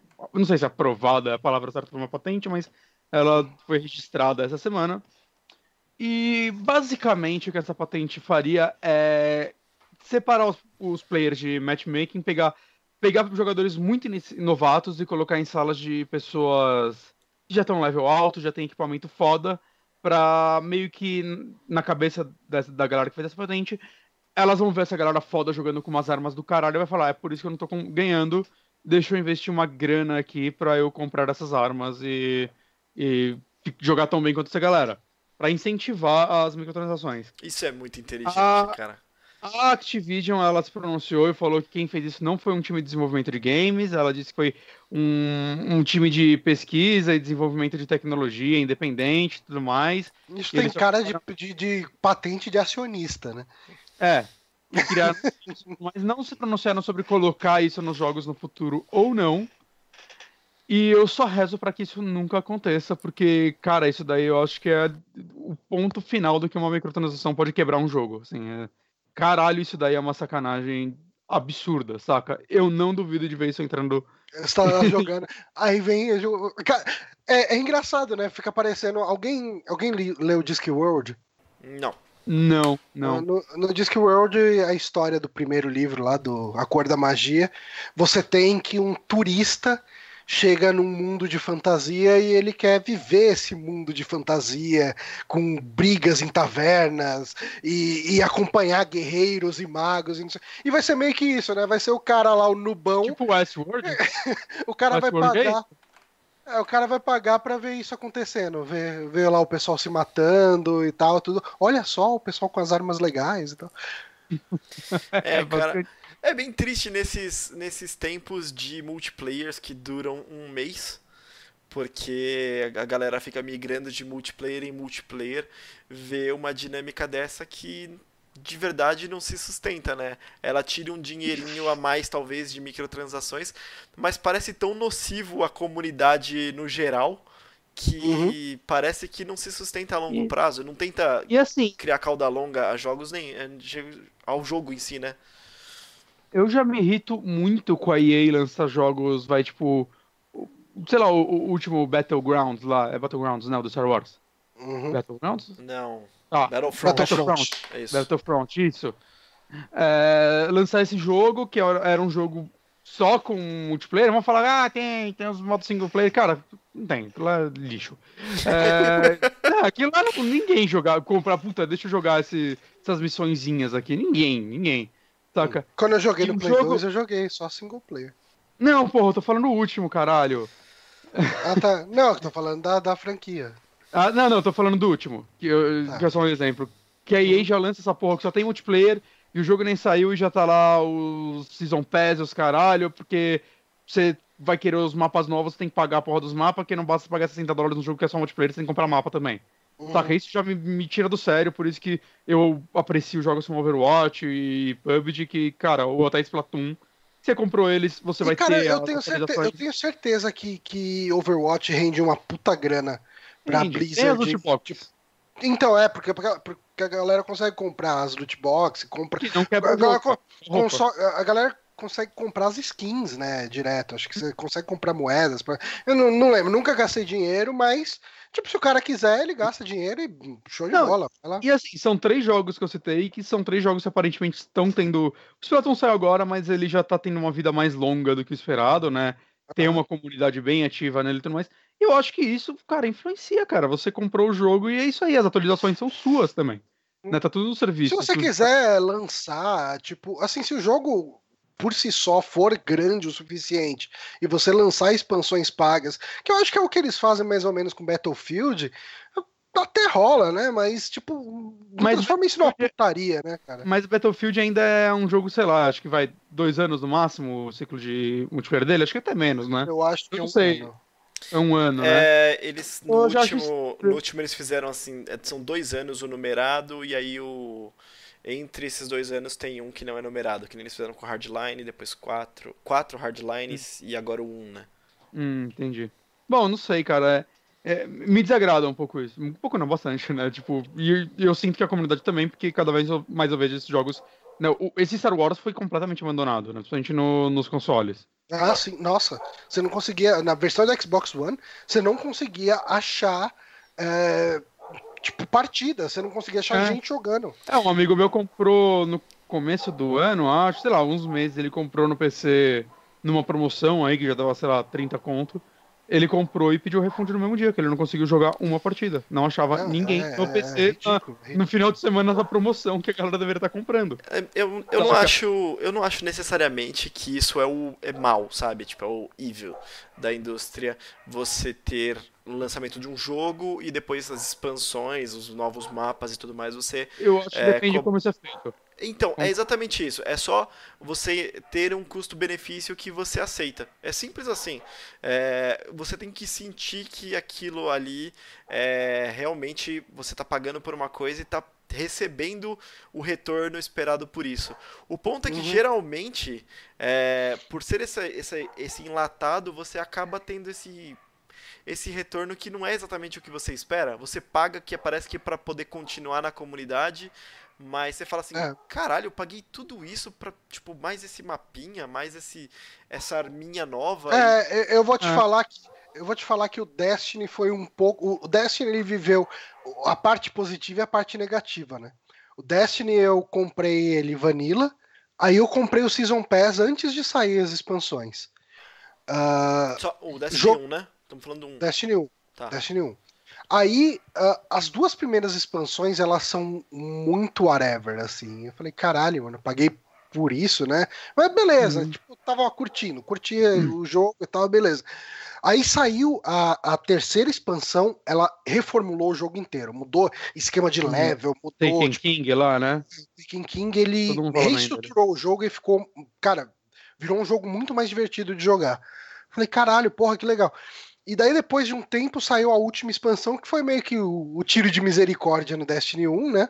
Que ele teve uma campanha legal, ah, teve uns modos legais que eu joguei bastante com o Pablo, né? E com o Marcos.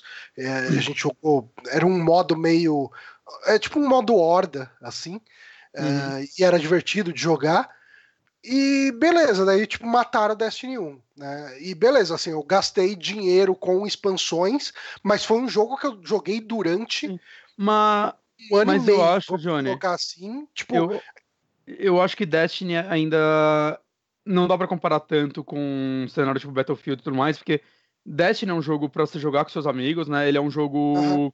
de missões, ele é um jogo cooperativo, né? Ele tem o modo deathmatch e tudo mais, mas eu acho que o forte dele é o cooperativo, né? As raids, as missões. E por conta disso, eu acho que ter expansão é muito É, necessário, porque você quer ter é um novas. É, você quer ter novas missões. Você Aham. quer expandir aquele mundo, você quer fazer coisa diferente, senão pra ficar o menos repetitivo possível. Quando você compra um jogo pra jogar o multiplayer deathmatch, capture the flag, esse tipo de multiplayer, né, competitivo, apesar de tudo, a, a partida ela se segura por si só, porque a galera já tá querendo pegar ele pra sair só matando os amigos. Aham. Saca? Então, você tá pagando só por alguns mapas a mais ou armas a mais que, sei lá, cara, eu acho estranho com isso daí não acrescenta tanto, não parece que acrescenta Não, não tanto mesmo. quanto uma, uma missão, uma campanha nova. E eu não sei, cara, olha a Blizzard vendendo o Overwatch, e, tipo, você sabe que daqui a, sei lá, quatro anos ele ainda vai estar aí recebendo updates e, e com jogadores ativos. E Battlefield não, ele não é feito pra durar, ele não é feito pra durar tanto tempo. Né? Não. Ele é feito pra ser aquela experiência, aquelas duas expansões que vão sair pra ele nesse tempo e agora próximo. Ah, por- Acabou o suporte a esse jogo. Então, E eu acho isso meio. Sei lá, eu, eu não vejo talvez o custo-benefício nisso, eu não vejo. Como um então, jogo que. Então, Como isso se segura? isso- Se segura, porque tem sua comunidade, mas eu não sei como. Isso que eu ia falar. Eu não acho tal- atrativo. Talvez pra você o custo-benefício não, não esteja valendo a pena, mas uma coisa que, especialmente Battlefield, especialmente esse exemplo, a gente não pode negar é que Battlefield tem essa fórmula já há algumas, é, algumas versões, né? Alguns. É, desde o Battlefield Eu- 3 né- ele fez isso, né? Pelo menos desde a geração passada. Isso, Battlefield 3 fez isso, Hardline fez isso, o 4 fez isso e agora o One. E eles e uma coisa que não dá pra falar é que tá sendo enganado, sabe? Você tem exatamente o que você espera. Ah, sim. O pessoal, Ah, re- sim. o pessoal reclamou da demora dessa última DLC do, do Battlefield, que ela foi muito importante, ela mudou bastante do jogo, tava todo mundo esperando muito ela, mas apesar da demora, tipo, você pagou no Season Pass e você tem ela agora. É aquele negócio que talvez, talvez pela demora e tudo mais, você não quisesse ter pago aquela grana, aquele investimento tão distante, tão perto do lançamento. Mas o- as Tanto pessoas que quando estão ela saiu agora, sabe? o jogo. É, o jogo completo tá em promoção, então se você tivesse comprado só agora, você ia ter pagado menos. Talvez. Tipo, É. se você tivesse comprado só ela depois, ou algo do tipo. Talvez, e daqui a pouco a gente vai falar do, do, do EA Access da vida e Uhum. Sim, enfim. sim. É, e ele tá lá no meio, pelo menos a versão vanilla. E agora vai sair, sei lá, o Star Wars, eu imagino que muita gente vai migrar pra ele e ele vai perder um público. Sim, Eu acredito. sim, sim. O, o Battlefield 1 ele tentou pra tentar fazer a cauda longa entrar como eSport e ele não conseguiu. Então não E assim- rolou e ele ficou estagnado nessa estruturinha que ele tem, fato- então só perdendo. O fato é, se você quer jogar esse jogo pro ano inteiro, você vai ter que comprar a versão completa dele, porque a galera vai querer migrar pros mapas novos e você não tiver ele, você vai se fuder. E essa foi a forma que a EA achou de vender um jogo acima de 60 dólares. Ó, e, e eu vou dar outro, outro exemplo de. Mas ele tem empresa- single player, então beleza. Uma Isso aí vale falar que eu aprovo. uma empresa que faz isso mal, assim, é, que, é- que, que é nessa mesma história. A Activision faz isso mal. Porque quando ela lança o Call of Duty dela, é, ela tem os pacotes de expansão para você comprar e tudo mais. Mas como não é toda a comunidade que abraça esse pacote de expansão, as filas É ficam todas quebradas. Porque aí você que- quebra entre quem tem o DLC e quem não tem o DLC. Então se já tava difícil ach- achar uma sala antes, fica pior ainda, sabe? Especialmente no Brasil, que o jogador padrão, o jogador médio, não tem costume de, de comprar DLC. Então, por exemplo, DLC de Call of Duty é uma merda porque ferra o seu jogo você ter ele. Porque ele, já, ele some com um pouco de players que tinha disponível, ou pra uma fila ou pra outra, sabe? Eu sofri isso com Uncharted 2, que foi um dos multiplayers que eu mais joguei na minha vida. E eu comprei as DLC dele e me fudi, que depois que comprei elas eu não conseguia mais achar partida por muito tempo, cara. Cara, Aí eventualmente a galera começou a comprar ela e aí a vida voltou. E mesmo assim, depois que comprei ela, assim, eu fui conseguir jogar nos mapas novos acho que mais de mês depois, assim, eu não conseguia jogar nos mapas novos. Ninguém tinha comprado essas porra. É, é, é por isso que começa a dar certo. é, as- começa não, né? Já dá certo há um tempo as, a estrutura como da do Overwatch que eu estava falando, ou do Splatoon, que tem esses esquemas que tem coisas pra comprar, tem microtransação, tem DLCs, hum, entre aspas, né? Mas o conteúdo fica disponível pra todo mundo, então você não quebra o jogo. É, É, e é só dele. cosméticos, né, normalmente. Então. Sim. E, e, é o- e, cara, você vê o desespero da galera atrás das skins quando sai qualquer skin nova. É, eu- Cê- É, cara, eu nossa, mano, o pessoal chega assim, cara, evento de Halloween.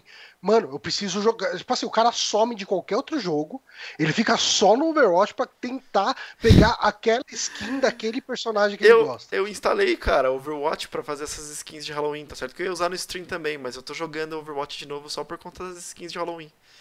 Porque eu, É, per- cara. porque eu perdi algumas no ano passado e eu fiquei mega triste. E aí agora eu não queria perdê-las. Um jogo de um Overwatch desde o evento de ano novo. É um, jo- é um modelo que funciona, mas é um modelo que depende de personagens carismáticos, o que a gente não tem em Battlefield e. e Ah, e, E nada e da também Mas teve o Battlefront, marketing E excelente. Battlefront de poderia Overwatch. ter, né, cara? Você botar umas skins É. diferentes na Leia, no, no, no Han, no, enfim, no, Sim. no Luke. Mas, É, enfim, a- ah, A- vamos pra a próxima. armadura cromada pro Darth Vader, imagina, que foda.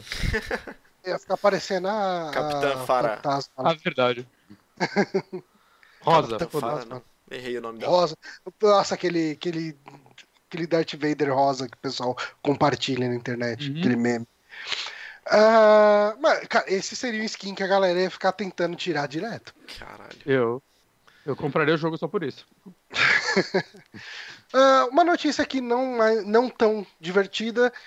Ah, a gente teve nessa semana um- uma denúncia de assédio sexual dentro da Naughty Dog. Não tão Ah. divertido, é que você acha isso um pouco divertido ainda? É, enfim, é.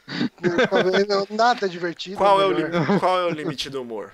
Qual o limite? a gente Eu teve aí não a notícia, tá, gente? Tô deixando claro. O, o ex-funcionário David Ballard, que ele trabalhava lá até 2015. Ah, ele disse que ele foi, ah, enfim, assediado sexualmente por um, um- ele coloca by a lead, né? Enfim, algum superior dele. E daí ele fala que a partir daí o, o ambiente para se trabalhar começou a ficar extremamente tóxico, né? Daí ele falou que ah, em fevereiro de 2016 teve uma. é, eu vou ler aqui a tradução que está no Windows Club. Essa tradução não está muito boa, mas enfim. Ah, em fevereiro de 2016 tive uma quebra mental no trabalho e a Sony PlayStation HR se envolveu. Quando eu falei sobre o assédio, eles me desligaram da empresa e me despediram no dia seguinte. Eles afirmaram que a empresa estava caminhando para uma direção diferente e meu trabalho não era mais necessário. Eles tentaram silenciar-me oferecendo 20 mil dólares se eu assinasse uma carta concordando com o término e não discuti-lo com ninguém.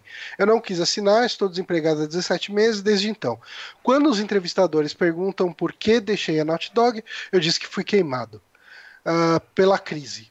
envergonhado de falar que fui assediado sexualmente. Estou falando agora por causa da força que vi em outros conquistarem com suas experiências na indústria de TV, filme, é, TV barra filme. É, essa é a coisa mais difícil que já fiz. Não permitirei que ninguém mate minha movimentação ou ame o setor de videogame. Nossa. É, esse final oh, tá amor. péssimo. É, a tradução tá sensacional. É. Mas enfim, uh, pesado isso, né? Tipo, a questão de. de... É, é, é, sabe o que é foda, cara? Eu, eu sempre. Uh, a minha cabeça antigamente. Sempre que eu via questões desse tipo de de, de pessoas falando: Ah, eu fui assediado dois anos atrás e, e tô desde então sem arrumar emprego, e mas isso aconteceu lá na empresa e me demitiram por causa disso. E eu, eu sempre li essa notícia com o seguinte pensamento. Ah, o babaca tá querendo arrumar uma desculpinha porque foi porque saiu da empresa, tá querendo, tipo, tacar merda no ventilador porque não consegue mais emprego e tá querendo queimar a empresa de onde ele saiu de alguma forma. Mas eu comecei a ver casos meio que, tipo, próximos de coisas do tipo, sabe? Tipo, de, de uhum. assédio e de como as empresas levam. Cara, as empresas encaram da pior forma possível assédio sexual dentro do ambiente. Assédio, assédio sexual e assédio moral, cara. Uhum. Uh, qualquer tipo. Cara, eu já vi, assim, eu não posso falar sobre uh, coisas que eu já vi, porque uh, tipo, tem coisas em empresas muito próximas de mim, tem coisas que uh, se eu falasse o que eu vi, eu me queimaria muito, sabe? Uhum. Mas esse tipo de coisa acontece e acontece muito, e as pessoas responsáveis raramente são punidas, cara. E, e é triste isso, cara, porque uhum. o cara ele tem que. O cara ou a mulher, geralmente mulher é assediada, uhum. tanto uh, sexual quanto, uh, quanto moralmente Moral. no, traba no trabalho o tempo inteiro. Cara, Tipo, enfim, eu não ia falar muito por causa do, do ambiente onde eu trabalho, mas é, onde eu trabalho, é, Johnny, eu já vi gente falando. É, é pra, melhor, pra, pra... é melhor você segurar não, mesmo, cara. Não, não, mas assim, tipo, é um caso que não vai dar em nada, porque tá. o mundo é, é uma bosta. Ah, mas eu já vi gente falando pra menina que trabalha comigo, assim, falar, nossa, cara, eu te chupava inteira. Assim, Meu tipo. Deus do céu. Cara, e, e, eu olho assim, eu viro e falo, mano, tipo, você tem noção que isso aqui é um ambiente de trabalho? Sabe, tipo, pra você falar esse tipo de coisa, sabe? Tipo. E, e, e é absurdo, cara. É absurdo como ninguém faz nada. E, e assim, se a pessoa reclama com o superior, o superior vira e fala que ela não se deu respeito.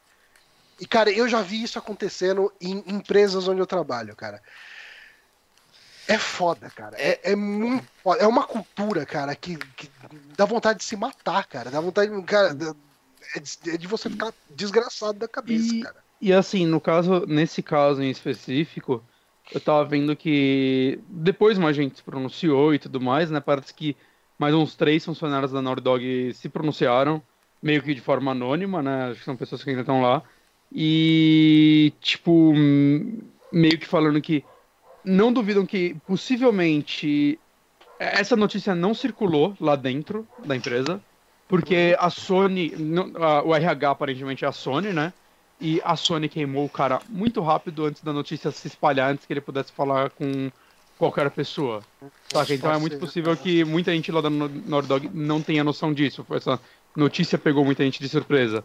Mas aparentemente isso não é, não é tão absurdo isso ter acontecido lá dentro. É, tem, tem, tem, duas, tem duas coisas que, que eu queria comentar. É, bom, o mundo que o Johnny tá falando, especialmente esse mundo de TI, de consultoria, ele é muito machista, ele é muito homofóbico, ele é muito. Cara, ele é péssimo. Ele completamente. É, ele, cara, é, ele é feio.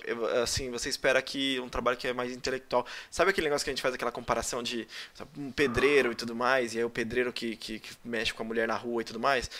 Você espera que é, um, um, tipo de trabalho que é é, tem um cunho mais intelectual, tenham pessoas mais educadas ou pessoas mais é, resolvidas com esses problemas. E não, você vê que esses problemas estão ali independente do nível de educação das pessoas, sabe? Uhum. E a gente vivencia esse tipo de coisa, é péssimo quando isso acontece. Essa é a primeira coisa que eu queria falar. Também não posso falar exemplos de coisas que aconteceram, porque, porra, tem, sei lá, 15 empresas da tecnologia que eu e o Johnny trabalhamos há muitos anos e não dá para ficar citando exemplo porque muita gente consegue relacionar essas coisas. Sim. Mas, mas tem outra coisa também que é, eu não quero soar como cara que é tipo que, que, que já vai direto na vítima contra a vítima, mas uhum. a gente tem que tomar um, um certo cuidado sempre que faz algum tipo de acusação desse tipo, porque uhum. o público geralmente quer se tornar o juiz dread, sabe? Quer virar ah, o, o, juiz, sim. o júri, o executor do negócio. Então, assim, ninguém tem informação nenhuma além de uma série de tweets de um cara, né? Tem informações anônimas de outras pessoas, mas é uma série de tweets de um cara. E, cara, é, é bem possível que ele tenha sofrido o assédio e tudo mais, mas essa é uma versão de uma história. Então, uhum. é importante a gente, a gente conversar sobre esse tipo de coisa, porque acontece esse tipo de coisa na indústria, mas também é tem que, tem que ter muito dedo para não sair apontando para ninguém falando: Meu Deus do céu, isso da Naughty Dog agora, empresa do demônio e Sony e tudo mais. É. Então tem que tomar cuidado com esse tipo de então, coisa. Então, mesmo porque assim, não dá para você apontar o dedo pra Naughty Dog. A Naughty Dog deve ter quantos funcionários lá? Uns 200 no mínimo? E quantos não, setores, com um monte de chefes. Exato. E vai ter um... Cara, aí Sempre, sempre vai ter um... Sempre vai ter um babaca lá no meio, sempre... Saca, a chance de ter um serial killer no seu trabalho é sempre possível, saca? É, você pode... Coisa do tipo, sempre... Não dá, assim, uma pessoa fazer algo não não pode ser dito como o nome da empresa. O problema é que as empresas, quando algo assim acontece, até vai a público algo do tipo, as empresas tentam soterrar isso porque é. elas se queimarem é pior do que do que foda-se a vítima, não o vou pro... me queimar aqui. E foi o que a Sony fez. E o se problema Sony... é quando se... fica óbvio que tá sendo, tá sendo uma coisa da empresa. Ninguém tá se mexendo nada. Porque se você tem um problema com uma pessoa, beleza, culpa da pessoa. Se tem um problema com uma outra pessoa não relacionado, é, beleza, ainda é culpa da pessoa. Tem é uma terceira pessoa, pode ser três casos não relacionados. Cara, tem algum problema na sua instituição, sabe? Está contratando errado, você não está educando, você não está conversando com as pessoas. Então a responsabilidade entra aí, sabe? Nesse momento, quando você tem é, o problema institucionalizado. Quando você não. Uhum. O problema individual, beleza, você trata como individual. Mas o problema institucionalizado, aí vira culpa da empresa sim, porque ela uhum. não está tomando uma ação. Porque. Mas, mas pro... aí que tá, se ela tá maquiando isso e, sei lá, o, o abusador aí, ele não citou nomes e não sei se isso vai vir a público eventualmente ou não, é, continuar na empresa, continuar fazendo isso com outras pessoas, vai deixar de ser um problema desse cara e virar da empresa. É, da Naughty Dog. É, esse... Então, ela, sim, a Sony, eu tô passando você proposto que esse cara tá falando a verdade. É, a Sony, eu acho que agiu da pior forma possível. E daí a gente começa até a relacionar com, com alguns fatores que podem não ser relacionados. Por exemplo, o, o, tanto de pessoa que pediu demissão da Naughty Dog recentemente, sabe? Tipo, de uhum. nomes grandes lá dentro. Será que teve a ver? Será que não teve? Sabe? Uhum. Será que o cara chegou e falou, porra, tô numa empresa que, que endorse esse tipo de comportamento? E a gente viu nomes grandes saindo da Naughty Dog nos últimos dois anos. Sim. Uhum. E, e daí você fala, porra, será que de repente o cara não tá falando a verdade, é, é muito complicado esse tipo de coisa, cara. Sim, Sim. e esse cara, esse cara provavelmente ele é, é, geralmente esses tipos de abuso, essa é a merda. Geralmente esses tipos de abuso não tem prova sabe? Uhum. Geralmente acontece ali no canto, no cafezinho, geralmente acontece na mesa da pessoa, ah, não tem um, não tem uma prova concreta. Após e aí, o horário de trabalho, quando é, tem duas escritório. E aí a é. vítima, a vítima, ela fica completamente impotente para provar a acusação dela. E aí, se ela faz uma acusação que ela não consegue provar, o negócio vira do avesso. e aí vira com falsa acusação. Então, se esse, se esse cara não comentou, não deu nomes direto, é bem provável que ele não consiga provar esse tipo de coisa e ele está se protegendo. É bom uhum. que ele venha a público, porque se vierem a público outras vítimas, mesmo que não conseguindo provar, mas que mostrem que existe um padrão ali, alguém precisa uhum. abrir o olho, é importante que isso aconteça, mas ele está fazendo da maneira certa, sem colocar a si próprio em risco é, é, é, por fazer uma acusação que ele não consiga provar. Sabe? Isso é, é uhum. bem importante também. E ele falou que ele fez, ele decidiu vir atuando agora com de Hollywood, né? Porque eu não sei se as pessoas estão sabendo, né? Mas teve um produtor aí, acho que era um dos donos da Miramax e tudo mais, que saiu agora que ele assediava muitas, muitas mulheres. Assediava, estuprava. E muitas atrizes que na época eram iniciantes que ele fez isso, hoje são atrizes gigantescas, né? Uhum. Gerina Jolie, Gwen Patrol, Asia Argento, saca? E estão caindo a pau em cima dele, estão falando tudo o que aconteceu e ele aparentemente tá se fudendo. Eu vi um depoimento dele falando: as pessoas têm que entender que eu tô tentando melhorar, eu sou uma pessoa doente que precisa de ajuda. Eu, é, e, o cara tá e, apelando e quem... exatamente porque a, alguém vai proteger ele nesse. E, quem, quem, saiu para defender ele? Quem? Eu não vi. Não vi. O, o... Ah, aquele, aquele diretor todo problemático que casou com a filha da, da mulher dele. Ah, nossa, Caralho, ah, caralho, eu tô com a cabeça, tô com a foto dele na, na minha cara. Champagne? Não. Não. Ah! é o diretor The Wild. Ah, o, o, o, não, esse daí é o Champagne. Não sei. Alguém vai Champagne? falar no chat lá. Não, é que o Louis C.K. tá até fazendo um filme sobre ele. O Woody Allen? Ele, Woody Allen. Woody Allen. Porra. Ah. Woody Allen saiu Pô. em defesa do cara. Caralho, Porra. que merda, né, velho? que merda. Porra. É, o Charlie Chin, né? É, e... Se eu, dele mesmo. se eu não me engano, esse cara da, da, da Miramax. Lá, Otávio, Genilson, uh, o Marvel, o Duque, todo mundo falou aqui. O pessoal desesperado, né?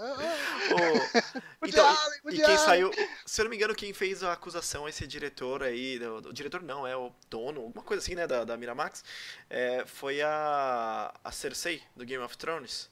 Acho que foi ela, foi a é. primeira, né, que, que saiu a notícia e todo ah, mundo é? Veio, é, veio confirmar. Eu fui bem por cima, é isso. Mas. Caralho. Ela fez a, a esposa do Leonidas também no 300 tal, pra quem não, não assiste Game of Thrones, aí, não lembro o nome dela. Pois é, cara. Mas é isso. Enfim, é, cara, todo, todo lugar que tem alguém em posição de poder tem alguém sendo escroto com alguém. Acima, se acha acima de alguma lei, né? Pois é. Vamos para notícias mais leves? Sim, Vamos. uma mais tranquilinha. Um, os criadores de League of Legends deixaram seus cargos para trabalhar em um jogo novo da Riot Games.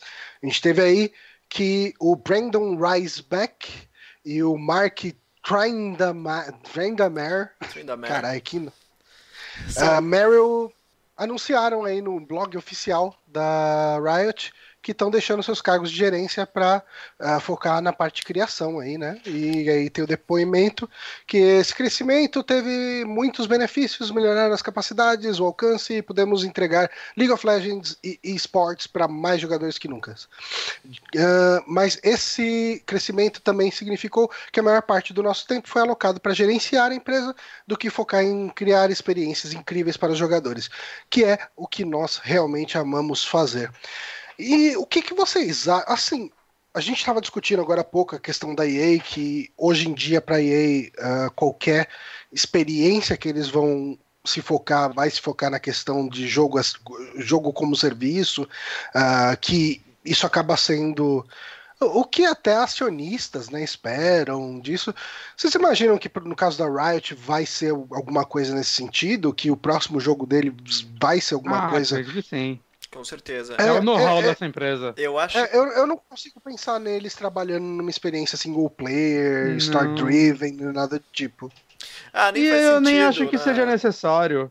Nem saca? faz... É uma empresa focada nisso desde o princípio, né? O League of Legends é um jogo free to play, saca? Que de grande sucesso, talvez eles queiram fazer algo, vão manter essa linha. Se eles não manterem essa linha e quiserem fazer outra coisa, ia ser interessante. Mas uhum. eu não vejo isso, eu não vejo o público deles querendo isso, saca? O que, o que é. eu imagino que eles vão seguir é o esquema é, Blizzard da vida, sabe? De trabalhar muito em um jogo e tentar fazer aquela cauda longa e, e manter uhum. o, o jogo por muito tempo. Talvez até uhum. eventualmente conectar o universo, sabe? Porque a gente pode ver isso em, em, no concorrente, Dota 2. Aí, Esse é um jogo de carta do League of Legends. Que tem Heroes of Storm, que no Heroes of Storm tem personagens do Dota 2 rolando. E depois tem um joguinho de cartinha que foi anunciado que também uhum. é baseado em Dota. Então eu acho que. Eu, eu não sei o que esperar, assim, eu não sei nem para que, que eu torço. Porque eu, eu, eu confio na Riot para fazer alguma coisa bem legal, uhum. bem catchy, assim, sabe? E, e eu, eu acho que eles vão investir em expandir esse universo de outras maneiras. Porque, uhum. não que eles tenham tá, o melhor lore do mundo, mas eles têm um baita de um lore. Eles têm, sei lá, 115 campeões, deve estar tá batendo já. Sim. E todos os campeões têm uma história e tá, as histórias se conectam, sabe? Tem inimigos, tem aliados. Então, o Duque é comentou aqui um lance que eu, eu, até ia trazer aqui, realmente eu tinha lembrado disso também, que a, a Riot ela comprou, né? Uma das aquisições que ela fez foi aquele projeto de, luta, de jogo de luta para o PC, uh, o Rising Thunder. Uh, de repente eles podem fazer alguma coisa tipo um, um esquema de, de jogo de luta com o know-how que eles têm de esportes, né? Seria legal. Eu acharia mais interessante ainda. Sim, a estrutura. Eles conseguem fazer uma, uma dinâmica, uma coisa. É, é mover a outra, né? Nos seus eventos que aí os eventos deixam de ser eventos de League of Legends e começam a virar eventos Riot Games. Que Sim, dá pra, é dá pra fazer legal. a coisa crescer rapidamente, assim, sabe? Eles, uhum. têm, eles têm uma outra tentativa de, de jogo. Não falo tentativa, porque aconteceu. Eles têm um board game do League of Legends. Que é. Eu esqueci o nome, né? Uma coisa de Minions e tudo mais. Minions versus Mechas. Posso estar falando errado? Mech mas... versus Minions. Isso. Eles têm esse board game, eu queria muito importar para jogar, mas, cara, é muito caro. É muito é caro. É muito como, caro, né, como cara? qualquer Você... board game. Cara, tem que ir para fora e trazer, né? Tipo, é. Tem... O... Eu ia falar isso para Galápagos, mas a tá cada vez mais caro os jogos da Galápagos também. É, então... então eu tava na esperança de que a própria Riot fosse fazer algum tipo de, de importação e vender ele aqui internamente. É. Ainda não aconteceu, porque ela tem representação brasileira forte, né? Até tem bastante coisa aqui rolando, tem, é, tem todo o CBLOL aqui rolando. Então eu imagino que, uhum. hora ou outra, eles vão trazer isso. Eu tô meio por fora, sinceramente, eu não acompanho as notícias do, do board game vindo pro Brasil. Mas Bonito queria... o board game, hein? É, bem Tô vendo aqui as imagens. Caramba. Caralho, as miniaturas foda. É, então.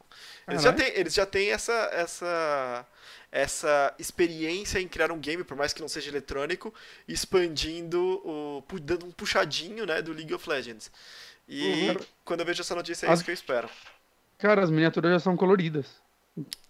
Já são coloridas? Querendo...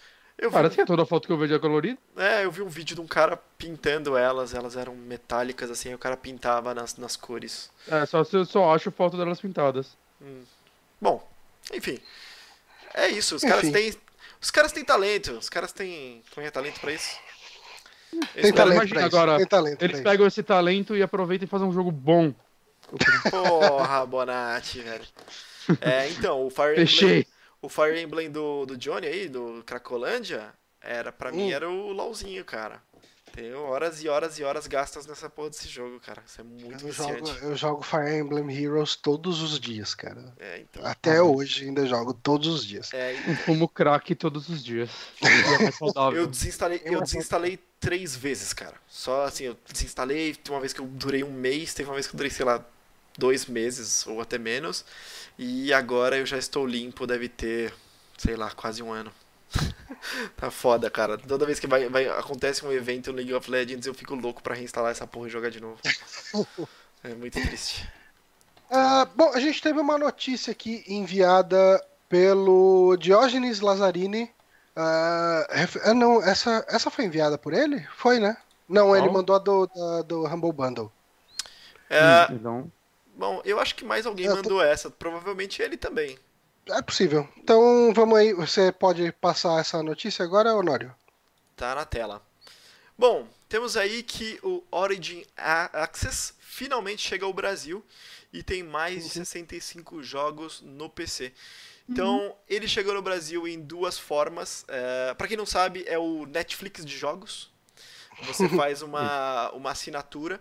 Tem duas formas de assinatura: uma assinatura anual de R$ 109,90 ou uma uhum. assinatura uhum. de uh, R$ 47,90 trimestral e 90 para três meses.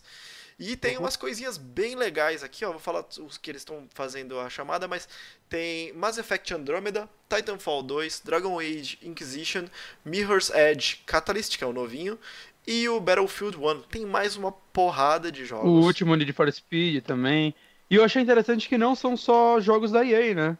Tem uns outros jogos, tipo Oxenfree, o... aquele uh, Armswell. Tem uma porrada de jogo aí que não é da EA.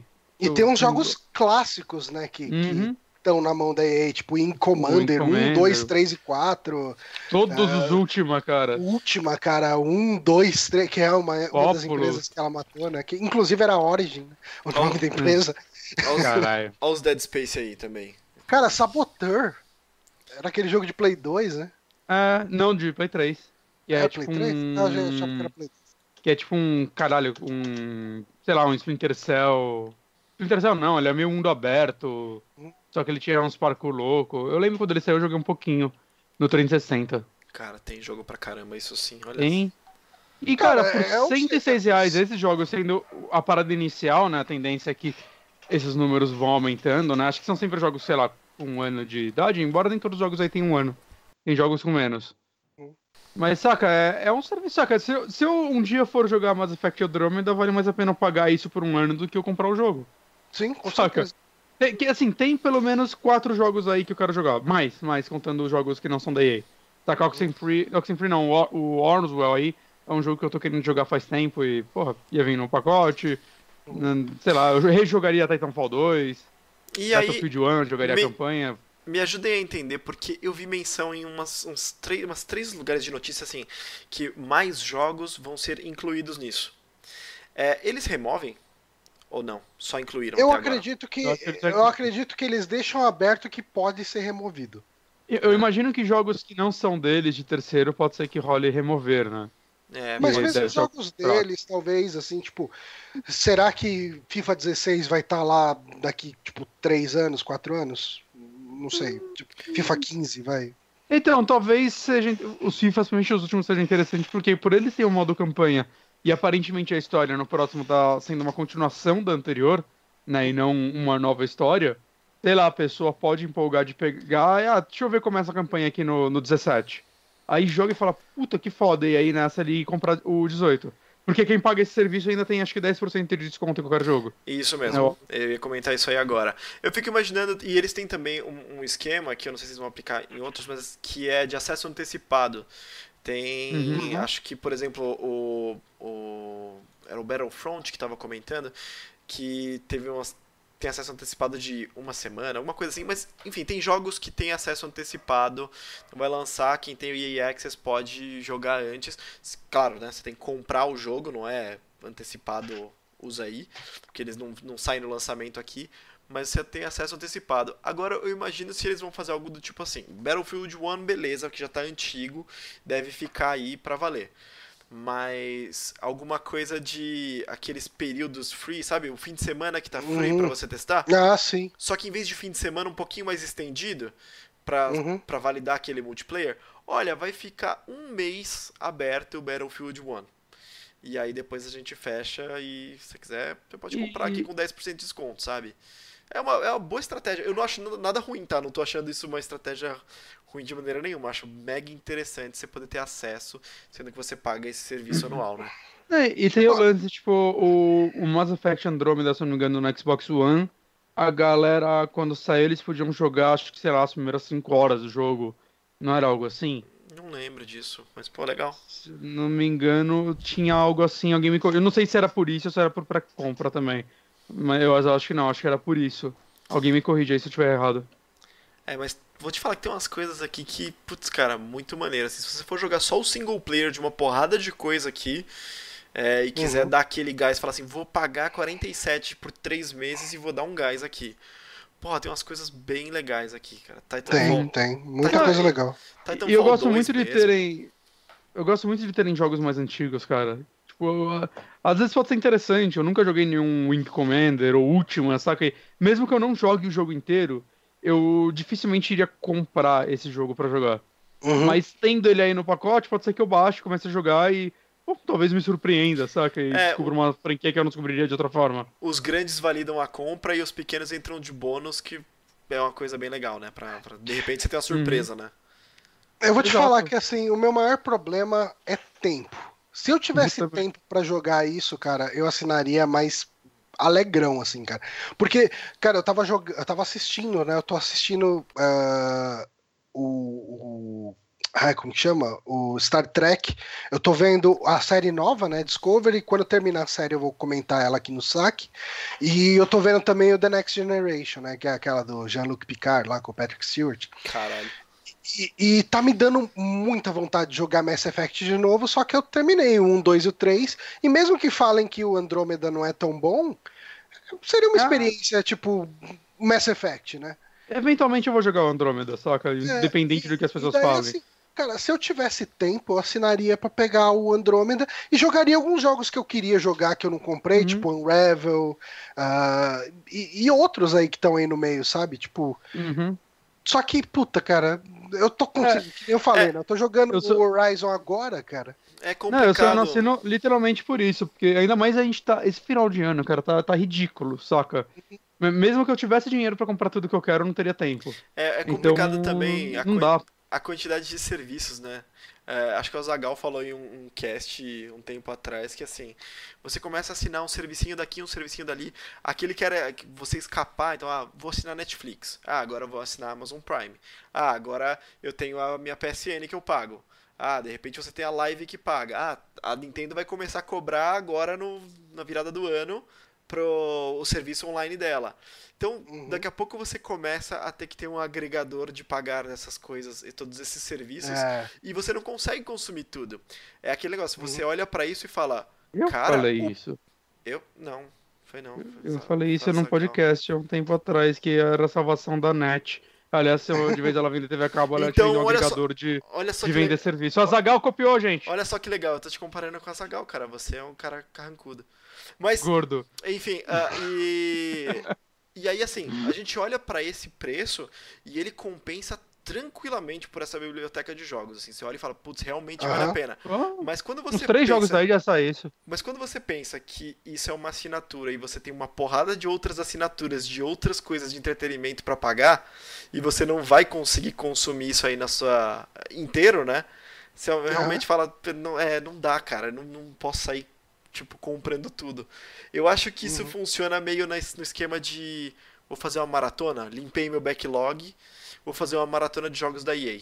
E aí você vai lá e assina três meses e arrebenta assim, jogar. há três meses sai, ro- sai que nem um maluco. É, exatamente. Eu, ser. acho que eu, eu acho que eu vou fazer isso se algum dia eu conseguir limpar meu backlog, que eu não vejo acontecer tão cedo. Ah, não, impossível. É, ó, se eu ficar solteiro de novo, eu faço isso. Solteiro, desempregado e rico, né? Mesmo tempo, solteiro precisar desempregado é uma boa. Isso. É. Solteiro desempregado e rico, vou assinar EX. É, assim que funciona mesmo. O empre- tá empregado. É, vamos para a última notícia então. Vamos pra última notícia. Bonatti, manda aí. Nossa, velho. Hum. Ignorância. Bundle foi adquirido pela IGN. Hum, Que, olha, na verdade, pelo que eu vi, essas notícias estão meio erradas, né? Porque na verdade não é exatamente a IGN. todo mundo vai ficar limpo agora. Oi? Aham. O Humble Bundle foi adquirido pela higiene. Eu não entendi. Higiene. Higiene. Ai. Caralho, demoraram. Valeu, galera. Foi, foi legal esse cast. Até a próxima e falou. Sabe a musiquinha aí de despedida, né? É, me perdi agora. Então, é, pelo que eu vi, na verdade não é bem a IGN, mas é aqui, Digital Media, é, G2 Global, que é a dona da IGN, e mais uma porrada de outras coisas que eu não tenho ideia de que porra é essa. Eu não acompanho, não caguei pro G2 Global. É um Mas grupo. É, foi beleza. comprado, foi comprado. Nosso Rumble Bundlezinho maroto, que, pra quem não sabe, ficou muito conhecido por causa do dos bundles deles que, de jogos eu, antes eram basicamente jogos independentes, que eram muito bom, que dava visibilidade para alguns jogos que as pessoas não conheciam, né? Hoje em dia existem vários tipos de bundles diferentes, né? Já teve até para console, já teve bundle da EA. E um dos lances desse bundle é que você escolhe para onde vai seu dinheiro, você vai uma parte pro Humble Bundle, uma parte para os desenvolvedores ou para caridade, né? Você pode dividir uhum. como você quiser esse dinheiro até enviar tudo só para um lugar. É, é bem interessante. Uhum. Mas além disso, eles são uma loja. Sim, que é uma parada bem forte deles, que é a Humble Store. Isso. Uhum. E tem excelentes preços, né? Que é tudo em dólar, então pra gente nem sempre vale a pena. É, mas tem excelentes preços. Nesse momento, o Civilizations 3 está de graça nele. É, geralmente, geralmente eles estão pau a pau com o Steam lá fora, mas pra gente, como o Steam tem essa maracutaia que ele consegue converter abaixo do, do, do dólar. Ele dá uma brasileirada no preço. É, então. Uh, geralmente. Raramente vale a pena. É, raramente vale a pena, mas eles têm o mesmo e... preço do, do, do, do Steam com, com algumas diferenças que eles têm as próprias promoções eventualmente, né? E na e Rumble um Store uma de... parte do dinheiro vai pra, pra caridade também, não vai? 5%, aí acho que é fixo. 5% do uhum. dinheiro da compra vai pra caridade. E eles têm um sistema de de subscribe, né, de assinatura também, Sim, que é 12 é dólares por mês. É que Cara, assim, às vezes eu olho, ah, se eu assinar isso vai vir merda. Todo mês tem um jogo maneiro. Assim, esse mês tá Sky é. Online. Mas tá tipo Quake Champion. Eu nem sei qual vai ser o sistema de venda desse jogo, né? Mas ele tá, deve ser. Você deve comprar agora para jogar o beta, eu imagino. Uhum. Mas saca. Não, mas dire, direto vem uns jogos bons é, dele. Tava o Rise of the Tomb Raider, acho que mês passado. Saca, tem jogos que valem mais do que 12 dólares, né? Normalmente. Então, uhum. normalmente é mais de um jogo também. É um sistema legal, mas a polêmica da IGN comprando é talvez um leve conflito de interesses, né? Muita gente tá falando da possibilidade de eles começarem, por exemplo, a falar muito bem de um jogo que possa estar em promoção nessa loja ou algo do tipo. Hum. É, eu, eu, sei lá, eu não sei exatamente como isso pode interferir, mas claramente pode ter problemas nisso, realmente, porque eles são uma empresa que agora vendem o produto que eles analisam. Né? Deve rolar um conflito de interesse aí.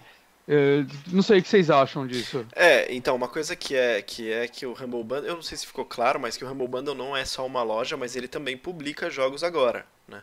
Sim, então, inclusive ah, é? até, é. comentei, até comentei um jogo publicado por eles, feito por um ouvinte nosso, aquele Hackzack.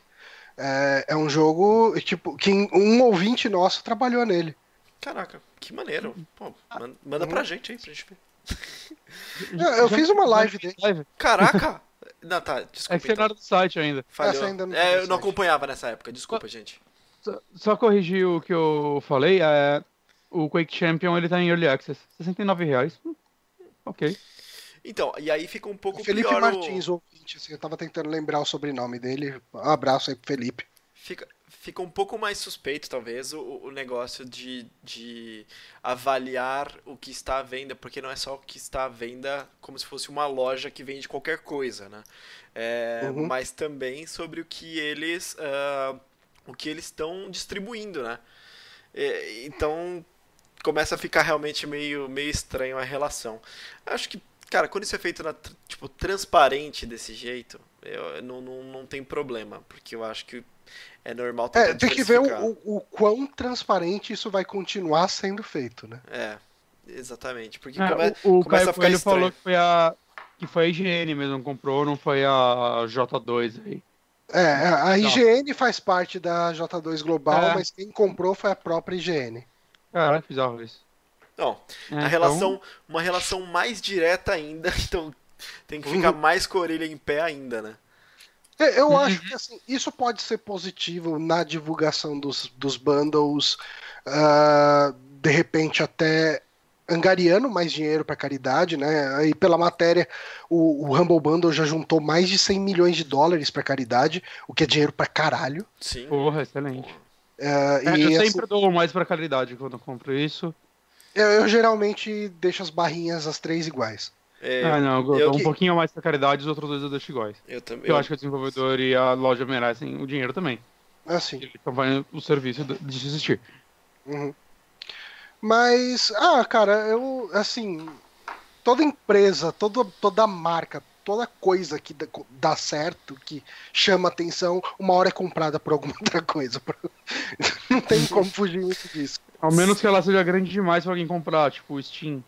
É. E de, de um jeito ou de outro, de um jeito ou de outro, pelo menos a IGN já tá no meio de games, né? Tipo, às vezes entra umas empresas nada a ver comprando e começa a falar, não, isso aqui tem que começar a dar lucro, então vamos limitar a- a- o tanto que pode ir de dinheiro pra caridade, né? Sabe? É, Mas ainda é fa- estranho a IGN.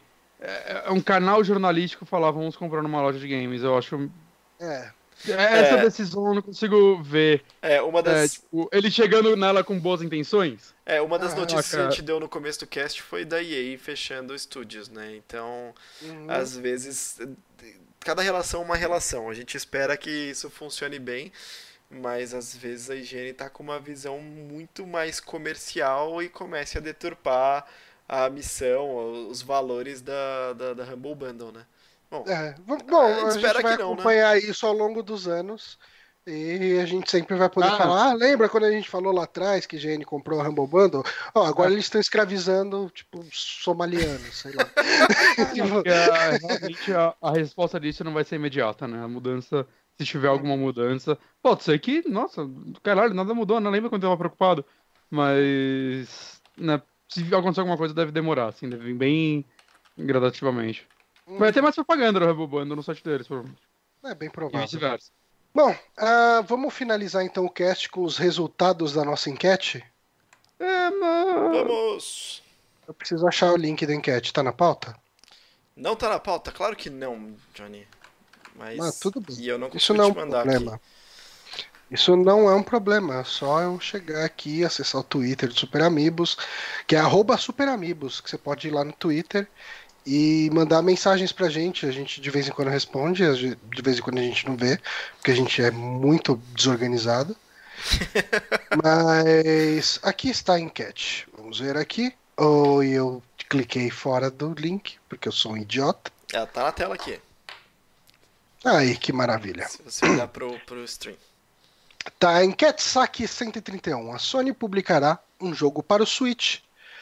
Que franquia da Sony você gostaria de ver no Switch? Ah, é importante falar, né? A Sony, eh, essa é uma notícia que ela acabou não entrando na pauta, mas a Sony vai ter, tem um jogo independente que a Sony vai estar publicando no, no Twitch. Como que funciona isso? É, É, é, é uma, é uma empresa, esqueci o nome da empresa, infelizmente, mas é uma empresa do grupo Sony Entertainment, blá blá blá blá blá, que ela tem uma ação independente do grupo, então ela não é. é- não dá pra saber exatamente o quanto isso é apadrinhado pela própria Sony.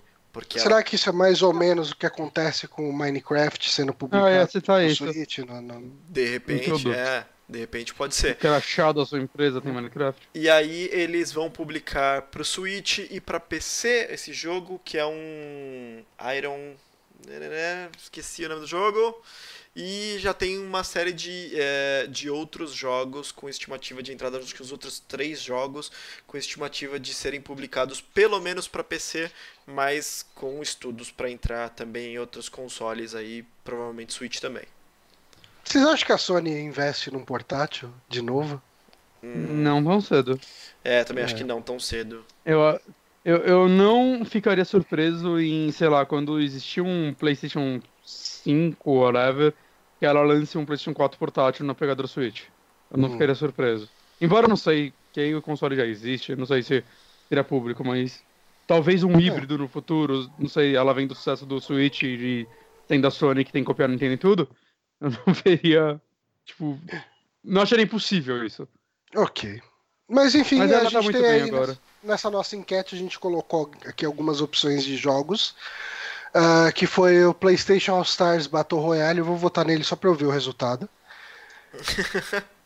É, God of War, Uncharted e Bloodborne. Bloodborne não é da Sony, mas é, né? É publicado, é publicado É. pela Sony. É publicado. Ela é publisher.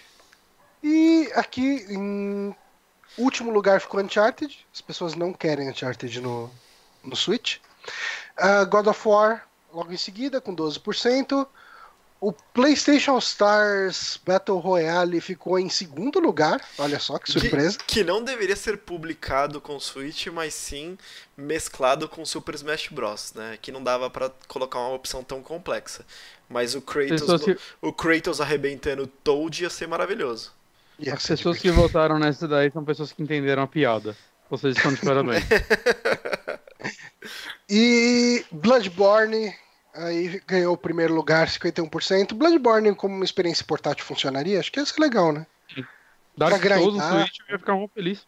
Nossa, A From tá trabalhando no Switch, né? Ela tá confirmada como produtora. O que É, ela vai não, fazer? não falou o jogo, né? Mas. Vai ser um Zelda feito pela From. E aí eu Caralho. vou jogar pelado esse jogo. Ai, caraca. Ah, mas vamos ver aqui os comentários da galera.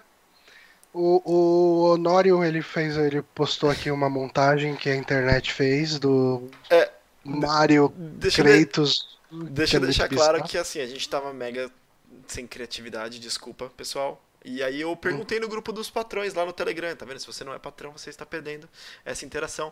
Pessoal, me ajudem aí com a enquete. Quem fez essa sugestão foi o Max. E ele, ele, ele sugeriu o tema e tudo mais. E aí eu brinquei e falei assim, seria legal ver como a Nintendo fez com Rocket League e coloca assets, ou até o Skyrim e coloca Uhum. assets dela, né, da- das franquias dela, no próprio jogo, ver de repente o Kratos putaço com a boininha do, do Mario. E imediatamente eu coloquei Mario Kratos no Google e veio isso. A internet. É bem é bacana, é bacana que já, tem, já o, tem o mamilo, né? É, tem o muito- mamilo do, do muito- Mario, que é uma coisa importante. Tá vendo? Muito antes da própria Nintendo revelar o mamilo. Justamente. A gente teve aqui o Otávio falando aqui, Mario foi traído e Peach está morta. Mario sai escalando um monte Nintendo e dilacerando todo o panteão de personagens carismáticos. Seria realmente uma. um- O último chefe ia ser o Luigi. Ele traiu o Mario. É, exato. Eu quero jogar esse jogo. Mushirons, Mushirons of War. Muito bom. Ah, aqui, ó, imagina um Zelda Bloodborne. Sim, estamos todos querendo isso. Todos. Isso foi do, do Power Otaku, nosso querido amigo, que Uhum. bane, bane os ouvintes sem motivo nenhum.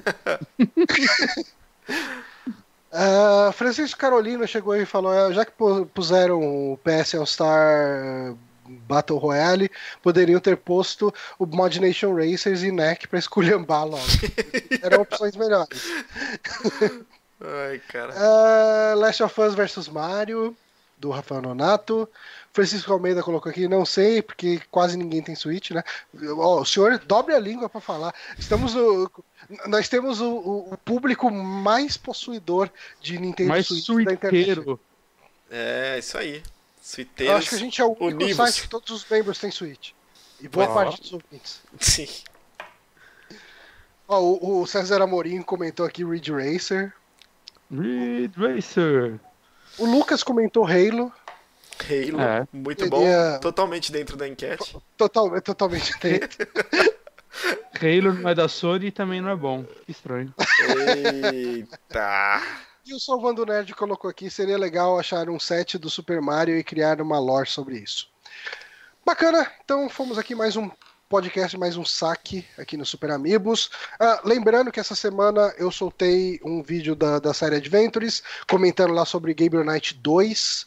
Então, quem quiser ver aí curiosidades sobre o processo de desenvolvimento ah, e a minha opinião geral sobre esse jogo, ah, dê uma olhada lá no vídeo, tá no nosso canal. Ficamos por aqui. Boa noite aí, Guilherme Bonatti. Boa noite, Renato Honório. Falou. E boa noite para todos os ouvintes que estão nos acompanhando. Até a semana que vem. Falou! Tchau, tchau. Eu...